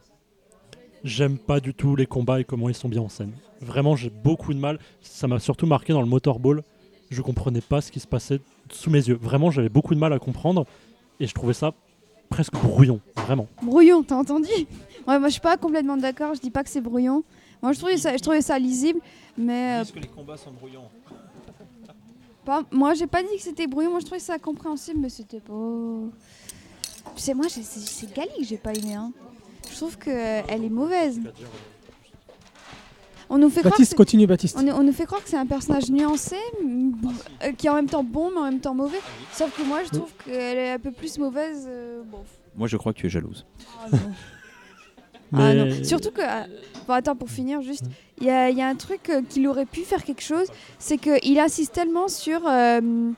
J'ai pas envie de me battre contre une femme, c'est un, c'est un monde de femmes. euh, il insiste souvent sur euh, le fait que ce, que ce soit une femme, sauf qu'il il en fait rien. Je dis pas qu'il doit, qu'il doit faire un, un propos féministe derrière ça, mm, en mode euh, oui, je suis une femme, mais je me bats. Sauf que ça, il en, f- Il, a il en, fait... fait, il en fait rien, il insiste On a l'impression tellement. qu'il a fait une femme pour faire une femme, sans rien Bah non, pourtant il, le- pourtant il y a tout le temps dans, dans les combats, euh, ouais j'avais pas envie de me battre contre une femme, t'es une femme. Ouais, voilà. Et elle rabaisse la femme elle-même, hein, ça c'est. Et, bah, et, toi, et, toi, et toi tu dis que c'est que des individus. Ah quand même, c'est vraiment un propos qu'on l'a vu plusieurs fois sans que c'est, Oui, oui. sans qu'il y ait quelque chose de plus derrière. Ouais mais J'ai l'impression qu'elle l'a corrigé, euh, surtout à la fin, parce que c'était fait botter le cul par une autre femme à un moment, mais. euh, c'est. Je sais pas. Je pense qu'il a une portée plus philosophique qui est plus de l'ordre de l'individu que des combats euh, communautaires qu'on peut avoir aujourd'hui, par exemple, je crois. Mais ouais, moi personnellement, j'ai décroché à partir de la fin du tome 2. hein, euh. Dès... Dès la fin de l'arc avec Hugo, euh, ça a commencé à me perdre petit à petit. J'ai eu deux fulgurances, deux scènes qui m'ont marqué. C'était le combat contre euh, l'adversaire de l'arc Motorball que j'ai trouvé. La portée de ce combat était incroyable, j'ai beaucoup aimé. ouais. C'est typiquement le type, c'est presque shonen, c'est typiquement ce qui me touche dans le shonen. Et euh, sinon, c'était la scène euh, de rêve, entre guillemets, où euh, il y a- elle est confrontée à quelqu'un d'extérieur. Ouais. Où elle est justement entre la vie et la mort. C'est l'autre scène qui m'a beaucoup touché Oui. dans le, ça, dans ça le manga. aussi. Et moi il y avait la scène avec Den quand il est en robot et qui, qui, qui impose un ultimatum et qui dit non mais les méchants euh, c'est Zalem, nous on est des humains, il faut qu'on se batte pour ça. Et moi j'étais en mode allez Gali, re- rejoins-le, rejoins-le, ce serait tellement un, un beau retournement de situation, ce Moi, serait j'aurais- tellement bien. Soit qu'elle les rejoigne, soit qu'elle bute les deux. hein. Pas qu'elle fasse un des deux. tu vois. Elle, elle- elle est quand Euh. même à la salle de Zalem. hein. Alors qu'elle peut être libre après avoir tué euh, le deux, mais elle se dit Oh non, non, je vais quand même aller euh, Destiny Nova, Novea, alors que Ido, il est, il est libre. Hein. mais elle est mercenaire pour Zalem. Bah voilà, mais donc tu peux pas dire qu'elle est au-dessus. Et en plus, il y a, il y a ça. En plus, moi, ce que j'ai pas aimé, c'est aussi avec la. hum, sa supérieure, celle qui, euh, qui communique avec elle. La blonde Ouais, la blonde. Ouais, voilà. Celle-là, bon, trouvais niant. Et surtout, en plus, avec C'est un la. petit personnage qui ramène un peu vaguement d'humour qu'on aurait pu se passer. Ça. Ouais, ça, on aurait pu se passer. Et euh, en plus, avec le petit personnage d'elle, euh, ça, j'ai trouvé ça La version vraiment. Akiki. On a dû lui dire que c'était trop violent. Tu sais pas pourquoi, non Non, mais attendez, vous lisez du manga ou pas? Vous savez pertinemment qu'à la fin des mangas, pour pouvoir terminer leur histoire, malheureusement, beaucoup, même les meilleurs, sont obligés de se perdre dans trop de blabla. C'est la, la, la- la mécanique d'impression qui, enfin, de publication. Publication. quoi. À un moment donné, quand on dit c'est fini, euh, C'est fini. Donc 9 tomes, vous voyez bien que le mec. euh, Pour... Parce qu'après, il a fait combien? Last Order, 20 tomes. Donc vous voyez qu'il n'a pas terminé de raconter son histoire quelque part. ouais. Et puis du coup, enfin, c'est quand même une phase différente. Enfin, je veux dire, il a proposé autre chose avant. Il a pas proposé que ça comme ça. Surtout, il n'y a pas des choses. Enfin, il développe ça. Euh, par exemple, le passé de Gali, qu'on a envie de connaître. quoi. Ah, ça, tu lis autre... Là, ça, Alors, si tu lis Mars Chronicle, tu lis, tu euh, tu lis Star... euh, Last oui, Order, bah, non, Mars au Chronicle bout- plutôt. Au bout de 10-20 ans, merci bien quand même. hein. Ça. Mais là, non, mais il a. Il a, il a- Moi non plus, moi je trouve pas. Pas qu'on a besoin de plus, mais quand même, il y a, il y a des. faut que ce soit un peu éclairé. Il y a vraiment des, des choses qu'il appuie et que euh, ça montre, oui, euh, ça, je, bah, je, je vous le montre, mais on va le développer plus tard. Bah, on attend, on attend. Et puis, Bon, Zalem, Zalem, on voyait rien. On nous fait croire qu'elle va chercher son passé, mais en fait, elle cherche l'hu- l'humanité qui est en elle en tant que cyborg et elle essaye de se trouver ça. Donc c'est normal qu'on s'en foute au bout d'un moment de son passé. oui, moi ça me Ceci dérange dit, au pas. tome 9, on voit quelques un peu. On Ah sait oui. comment elle est arrivée dans la décharge, Ouais. par exemple. Et bizarrement, ils ont fait le, le relire. Je me dis, ah oui, il y avait ça, il y avait ça. Ah, j'ai oublié j'avais Jérusalem là en une soirée, oui, donc ma mémoire un peu. Mais oui, non, tout à fait, il y a quand même beaucoup de choses, je trouve. Dans un tome 9, il... et c'est pas si rushé que ça. Ça parle beaucoup, bien évidemment, comme toujours. Euh, merci Death Note. Euh, coucou Death Note, je veux dire plutôt. Mais voilà, on peut s'arrêter là, les amis, parce qu'il y en a encore. D'accord. Ah oui, on y a- bah oui, bien sûr, on y arrive. Donc, J'ai deux il films pour le. Totally Crazy. Voilà, pff, T'as Love Gun. Exposure? Ou pas? T'as Love Exposure attendez, attendez, attendez. donc. Ah merde, alors Gun. Gun, je récapitule quand même. Gun, 9 tomes, nouvelle édition. Prenez surtout celle-là. Bien sûr, je pense plus que l'autre soit trop. De toute façon, il y a le coffret qui vient de sortir qui est à 69 balles. Non, attends. fais du commerce, mais là, vraiment, ça vaut vraiment c'est le la coup. troisième ou quatrième, hein, quand même. hein. Ouais. Avec Donc, la allez-y, ouais. la- Donc, bon le Allez-y, c'est chez la Glénat. C'est du bon, c'est un classique. Enfin, après, voilà, il y en a, il y en a- il y en a qui n'aiment pas, je suis d'accord, mais c'est un classique. Voilà. Après, on aime, on aime pas. Ok, maintenant c'est l'heure du Totally Crazy, les amis, l'instant où chaque mois nous vous faisons part de nos découvertes extra manga les plus folles.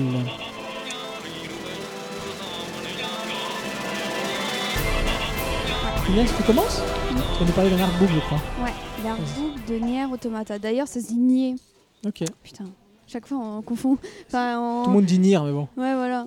Bref. Euh... Nier Automata, un- jeu de Square Enix, euh, Yoko Taro aux manettes. Euh, On en a déjà parlé, tu en as déjà parlé. On avait parlé de Nier, du premier Nier aussi. Euh, voilà, donc magnifique musique, magnifique jeu, portée philosophique incroyable. Euh, blablabla, on peut y aller, bon, un peu, un peu moche par moment, mais c'est pas grave parce que la DA est là et tu vas nous parler donc du artbook. L'artbook, bah il est bien. hein.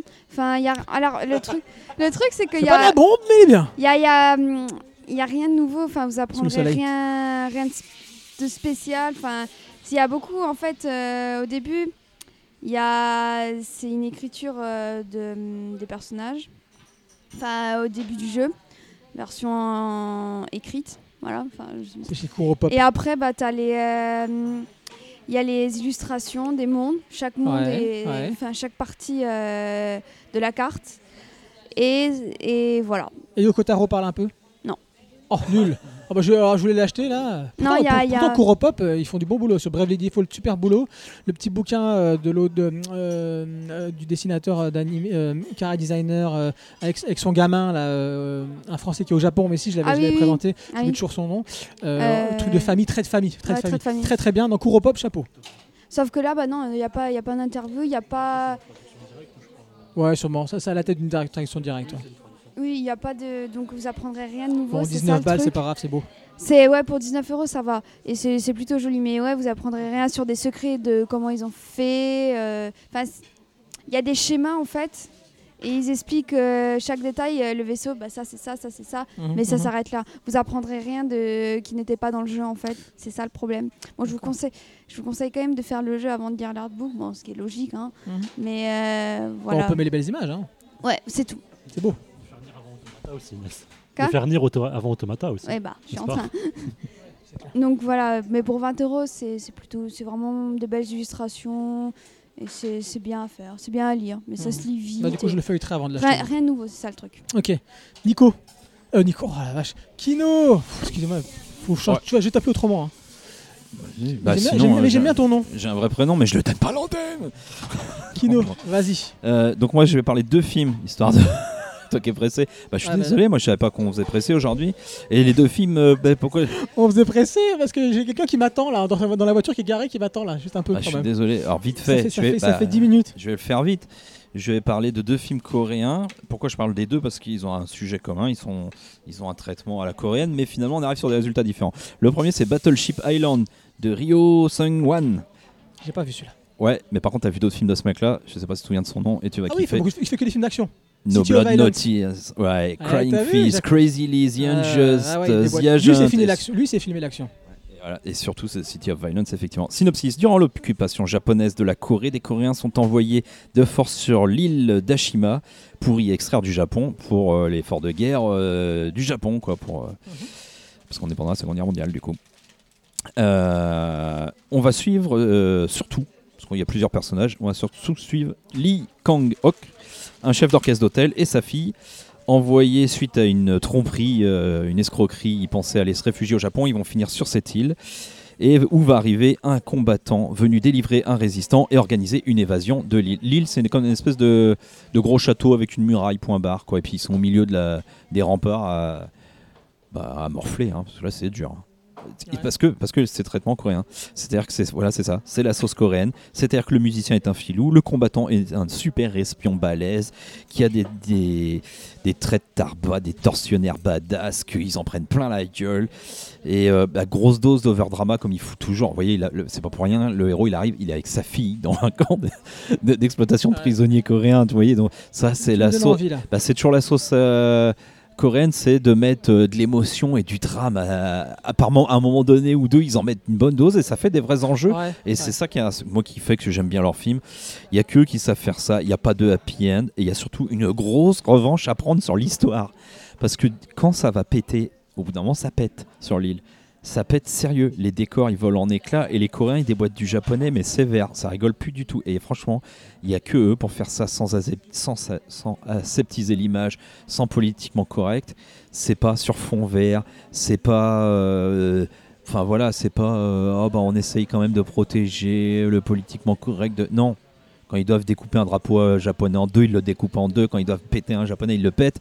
Et quand à la fin, la toute fin, je, vous spoil la, la scène de toute fin, mais c'est pas la résolution des enjeux. Mais il y a une bombe nucléaire qui pète sur l'île du Japon en face. Les mecs voient le nuage atomique et qu'est-ce qu'ils disent?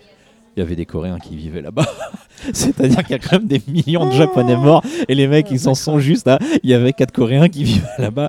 Donc voilà, c'est grosse efficacité. C'est un film d'action avec de l'humour, mais pas sur ce que je viens de dire parce que ça c'était dit sérieux. Ce film est très revanchard quand même, il faut le dire. Et, euh, et voilà, c'est ce qu'on voit plus chez les Américains qui font des bouses à chier, mais au premier degré en se prenant au sérieux. Là, voilà, non, là on y va et il y a de l'envie et il y a du cinoche. Deuxième film, Age of Shadows de Kim Ji-woon. Ah oui. Sujet voisin, un policier coréen, mais membre des forces de l'ordre japonaises. Policier coréen bosse pour les japonais. Doit empêcher un groupe de terroristes coréens soutenus par des occidentaux euh, d'organiser une résistance et de commettre des, méchants, attentats à Séoul. Et lui, le, ce policier va quand même se lier avec. euh, alors je dis pas lier comment, parce que c'est c'est très ambigu, très fin, très travaillé, très nuancé. Il va se lier qu'un des membres euh, de, des résistants. Kim Ji-won ne Donc cessera en- de nous surprendre. Encore une fois, c'est un lien euh, japonais-coréen Oui, et la confrontation. C'est pour ça que j'ai lié les Et deux quelle films. reconstitution? Ah bah ça, on va dire. Euh, rien qu'avec ça, donc on a compris quand même que le film va être plus subtil que le précédent, que les enjeux moraux vont être très importants, parce qu'un policier coréen euh, avec les Japonais, mais qui se lie d'amitié avec des résistants coréens, voilà. Euh, J'ai envie de dire, en fait, pour essayer de poser le film, euh, à voilà, il est un peu à l'instar de la redoutable scène d'intro, où il y a une course-poursuite dans des ruelles et des toits, qui est, qui est absolument magnifique. Euh, si on comprend tout, c'est grâce à la précision et au savoir-faire de, du réal de Kim Ji-woon qui quand même euh, qui maîtrise. Ouais, alors on oublie euh, machin truc là se rempart là, ou je sais plus quoi avec Schwarzy aux Ouais, Et puis États-Unis. le tout dernier aussi. Malheureusement, qu'il y a l'adaptation Oh, de. alors, je l'ai pas vu. Ouais, bah tu en avais parlé. euh, Non, De- si tu en avais parlé. parlé le mois Ouais, dernier. de Jinro. Jinro. Euh, et et c'est là que tient un peu son film dans cette scène d'intro. Euh, après, ça va être plus psychologique. Euh, on n'est jamais perdu en fait. Voilà, il y a, des, enfin, c'est des labyrinthes d'intrigues, des faux semblants, des enjeux brouillés, du jeu du chat et la souris. Même si ça semble nous échapper, on est captivé, moi je trouve. Et euh, parce que il nous perd pas, parce qu'il sait, parce qu'il a une mise en scène qui est brillante, une lumière qui est brillante, une musique qui est brillante, un découpage, des sens de cadrage. Enfin voilà, c'est, c'est, enfin moi je trouve qu'on n'est pas perdu. Euh, et parce qu'il a ponctué aussi son film de quelques grosses scènes d'action, celle que je viens de dire, une dans un train, très longue scène d'action dans un Ah train, là là. et la gare à la fin qui n'a rien à envier à un De Palma. euh, pour les incorruptibles, par exemple, Ah. c'est différent, mais ça n'a rien à envier. Euh, le film est surtout. euh, c'est parce que le film est long, hein, 2h20. Moi, je les vois pas passer. Je sais qu'il y a des gens qui ont été déçus, mais c'est des gens qui allaient voir, qui ont vu euh, I Saw the Devil ou des choses comme ça, et qui allaient. J'ai rencontré qui allaient voir du, un film d'action. On n'est pas dans un film d'action, même s'il y a trois grosses scènes d'action vrai, énormissimes. vrai, On n'est pas là-dedans. Il y a des scènes d'humour où ils se prennent une cuite.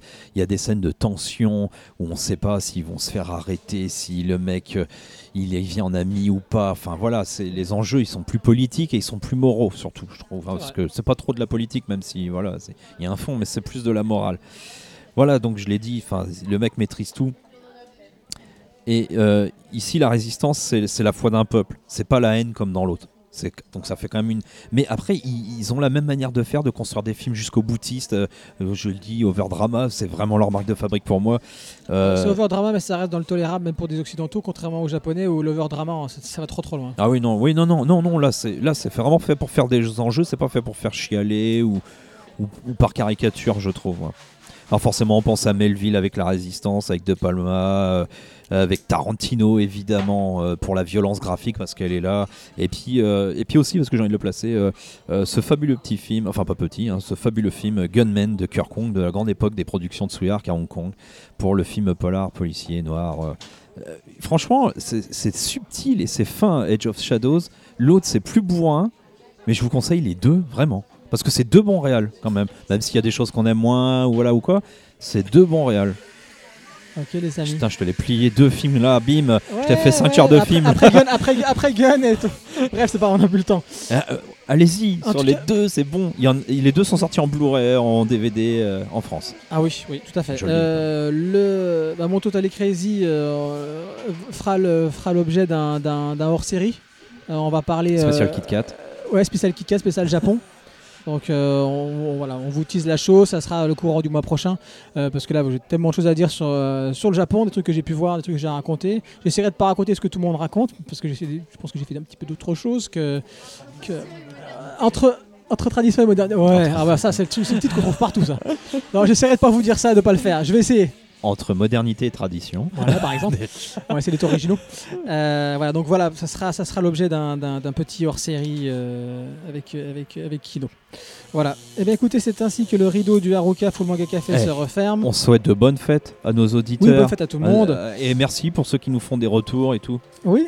Non, mais vraiment. En espérant vous retrouver le mois prochain pour plus de manga, Noël. manhwa et global Bonne année. manga. Si vous aimez le podcast, n'oubliez pas de nous écouter, de vous abonner hein, sur tous les, les agrégateurs de podcasts. Euh, on est aussi sur YouTube. Bon, c'est sûr que c'est pas la plateforme préférée, malgré ce que pense, euh, ce que croit penser Kino. Non, on est Non, plus- perso- on est- personne on est se sert de YouTube. On est- ah, pour le podcast, pour le podcast, je peux t'assurer que euh, c'est les statistiques. On est plus écouté sur les trucs de podcast que sur YouTube, ça c'est clair et net. Il y a personne qui regarde sur YouTube. Enfin, notre truc en tout cas. Euh, Qui nous écoute sur YouTube. oui, qui nous écoute sur YouTube. Euh, N'hésitez pas aussi à nous faire part de vos critiques, recommandations Ouais. sur le l'Instagram, le Twitter, le, le Facebook d'Arokia. L'Instagram, c'est moi qui le tiens. Alors, si vous avez des critiques négatives, allez plus sur le Twitter, c'est Stan qui. Euh, faire l'OVNI. Ah, dire parce des trucs sympas, moi. Mais euh, Instagram, voilà, c'est- C'est cool. Euh, oui, aussi par Aruka, friendly. arukacafé euh, à gmail.com, ça serait bien aussi, c'est par mail. Euh, voilà, donc on remercie le Kensington Café, 12 Merci. rue de la Ah merci à. Nancy. Vous trouvez déguster des très bons cafés, des, cookies, bagels. des bagels, tout ça. Ça sera À. Nancy, là, tout, à Toumanga, 8 cours des arts à Nancy, et Autre Show Production pour la mise à disposition technique. Merci. Merci. À l'année prochaine. Baptiste, dis au revoir, merci. Au revoir et merci. Dis au revoir, Inès. Au revoir. Et Inès, elle est partie. Elle est déjà partie. Allez, au revoir.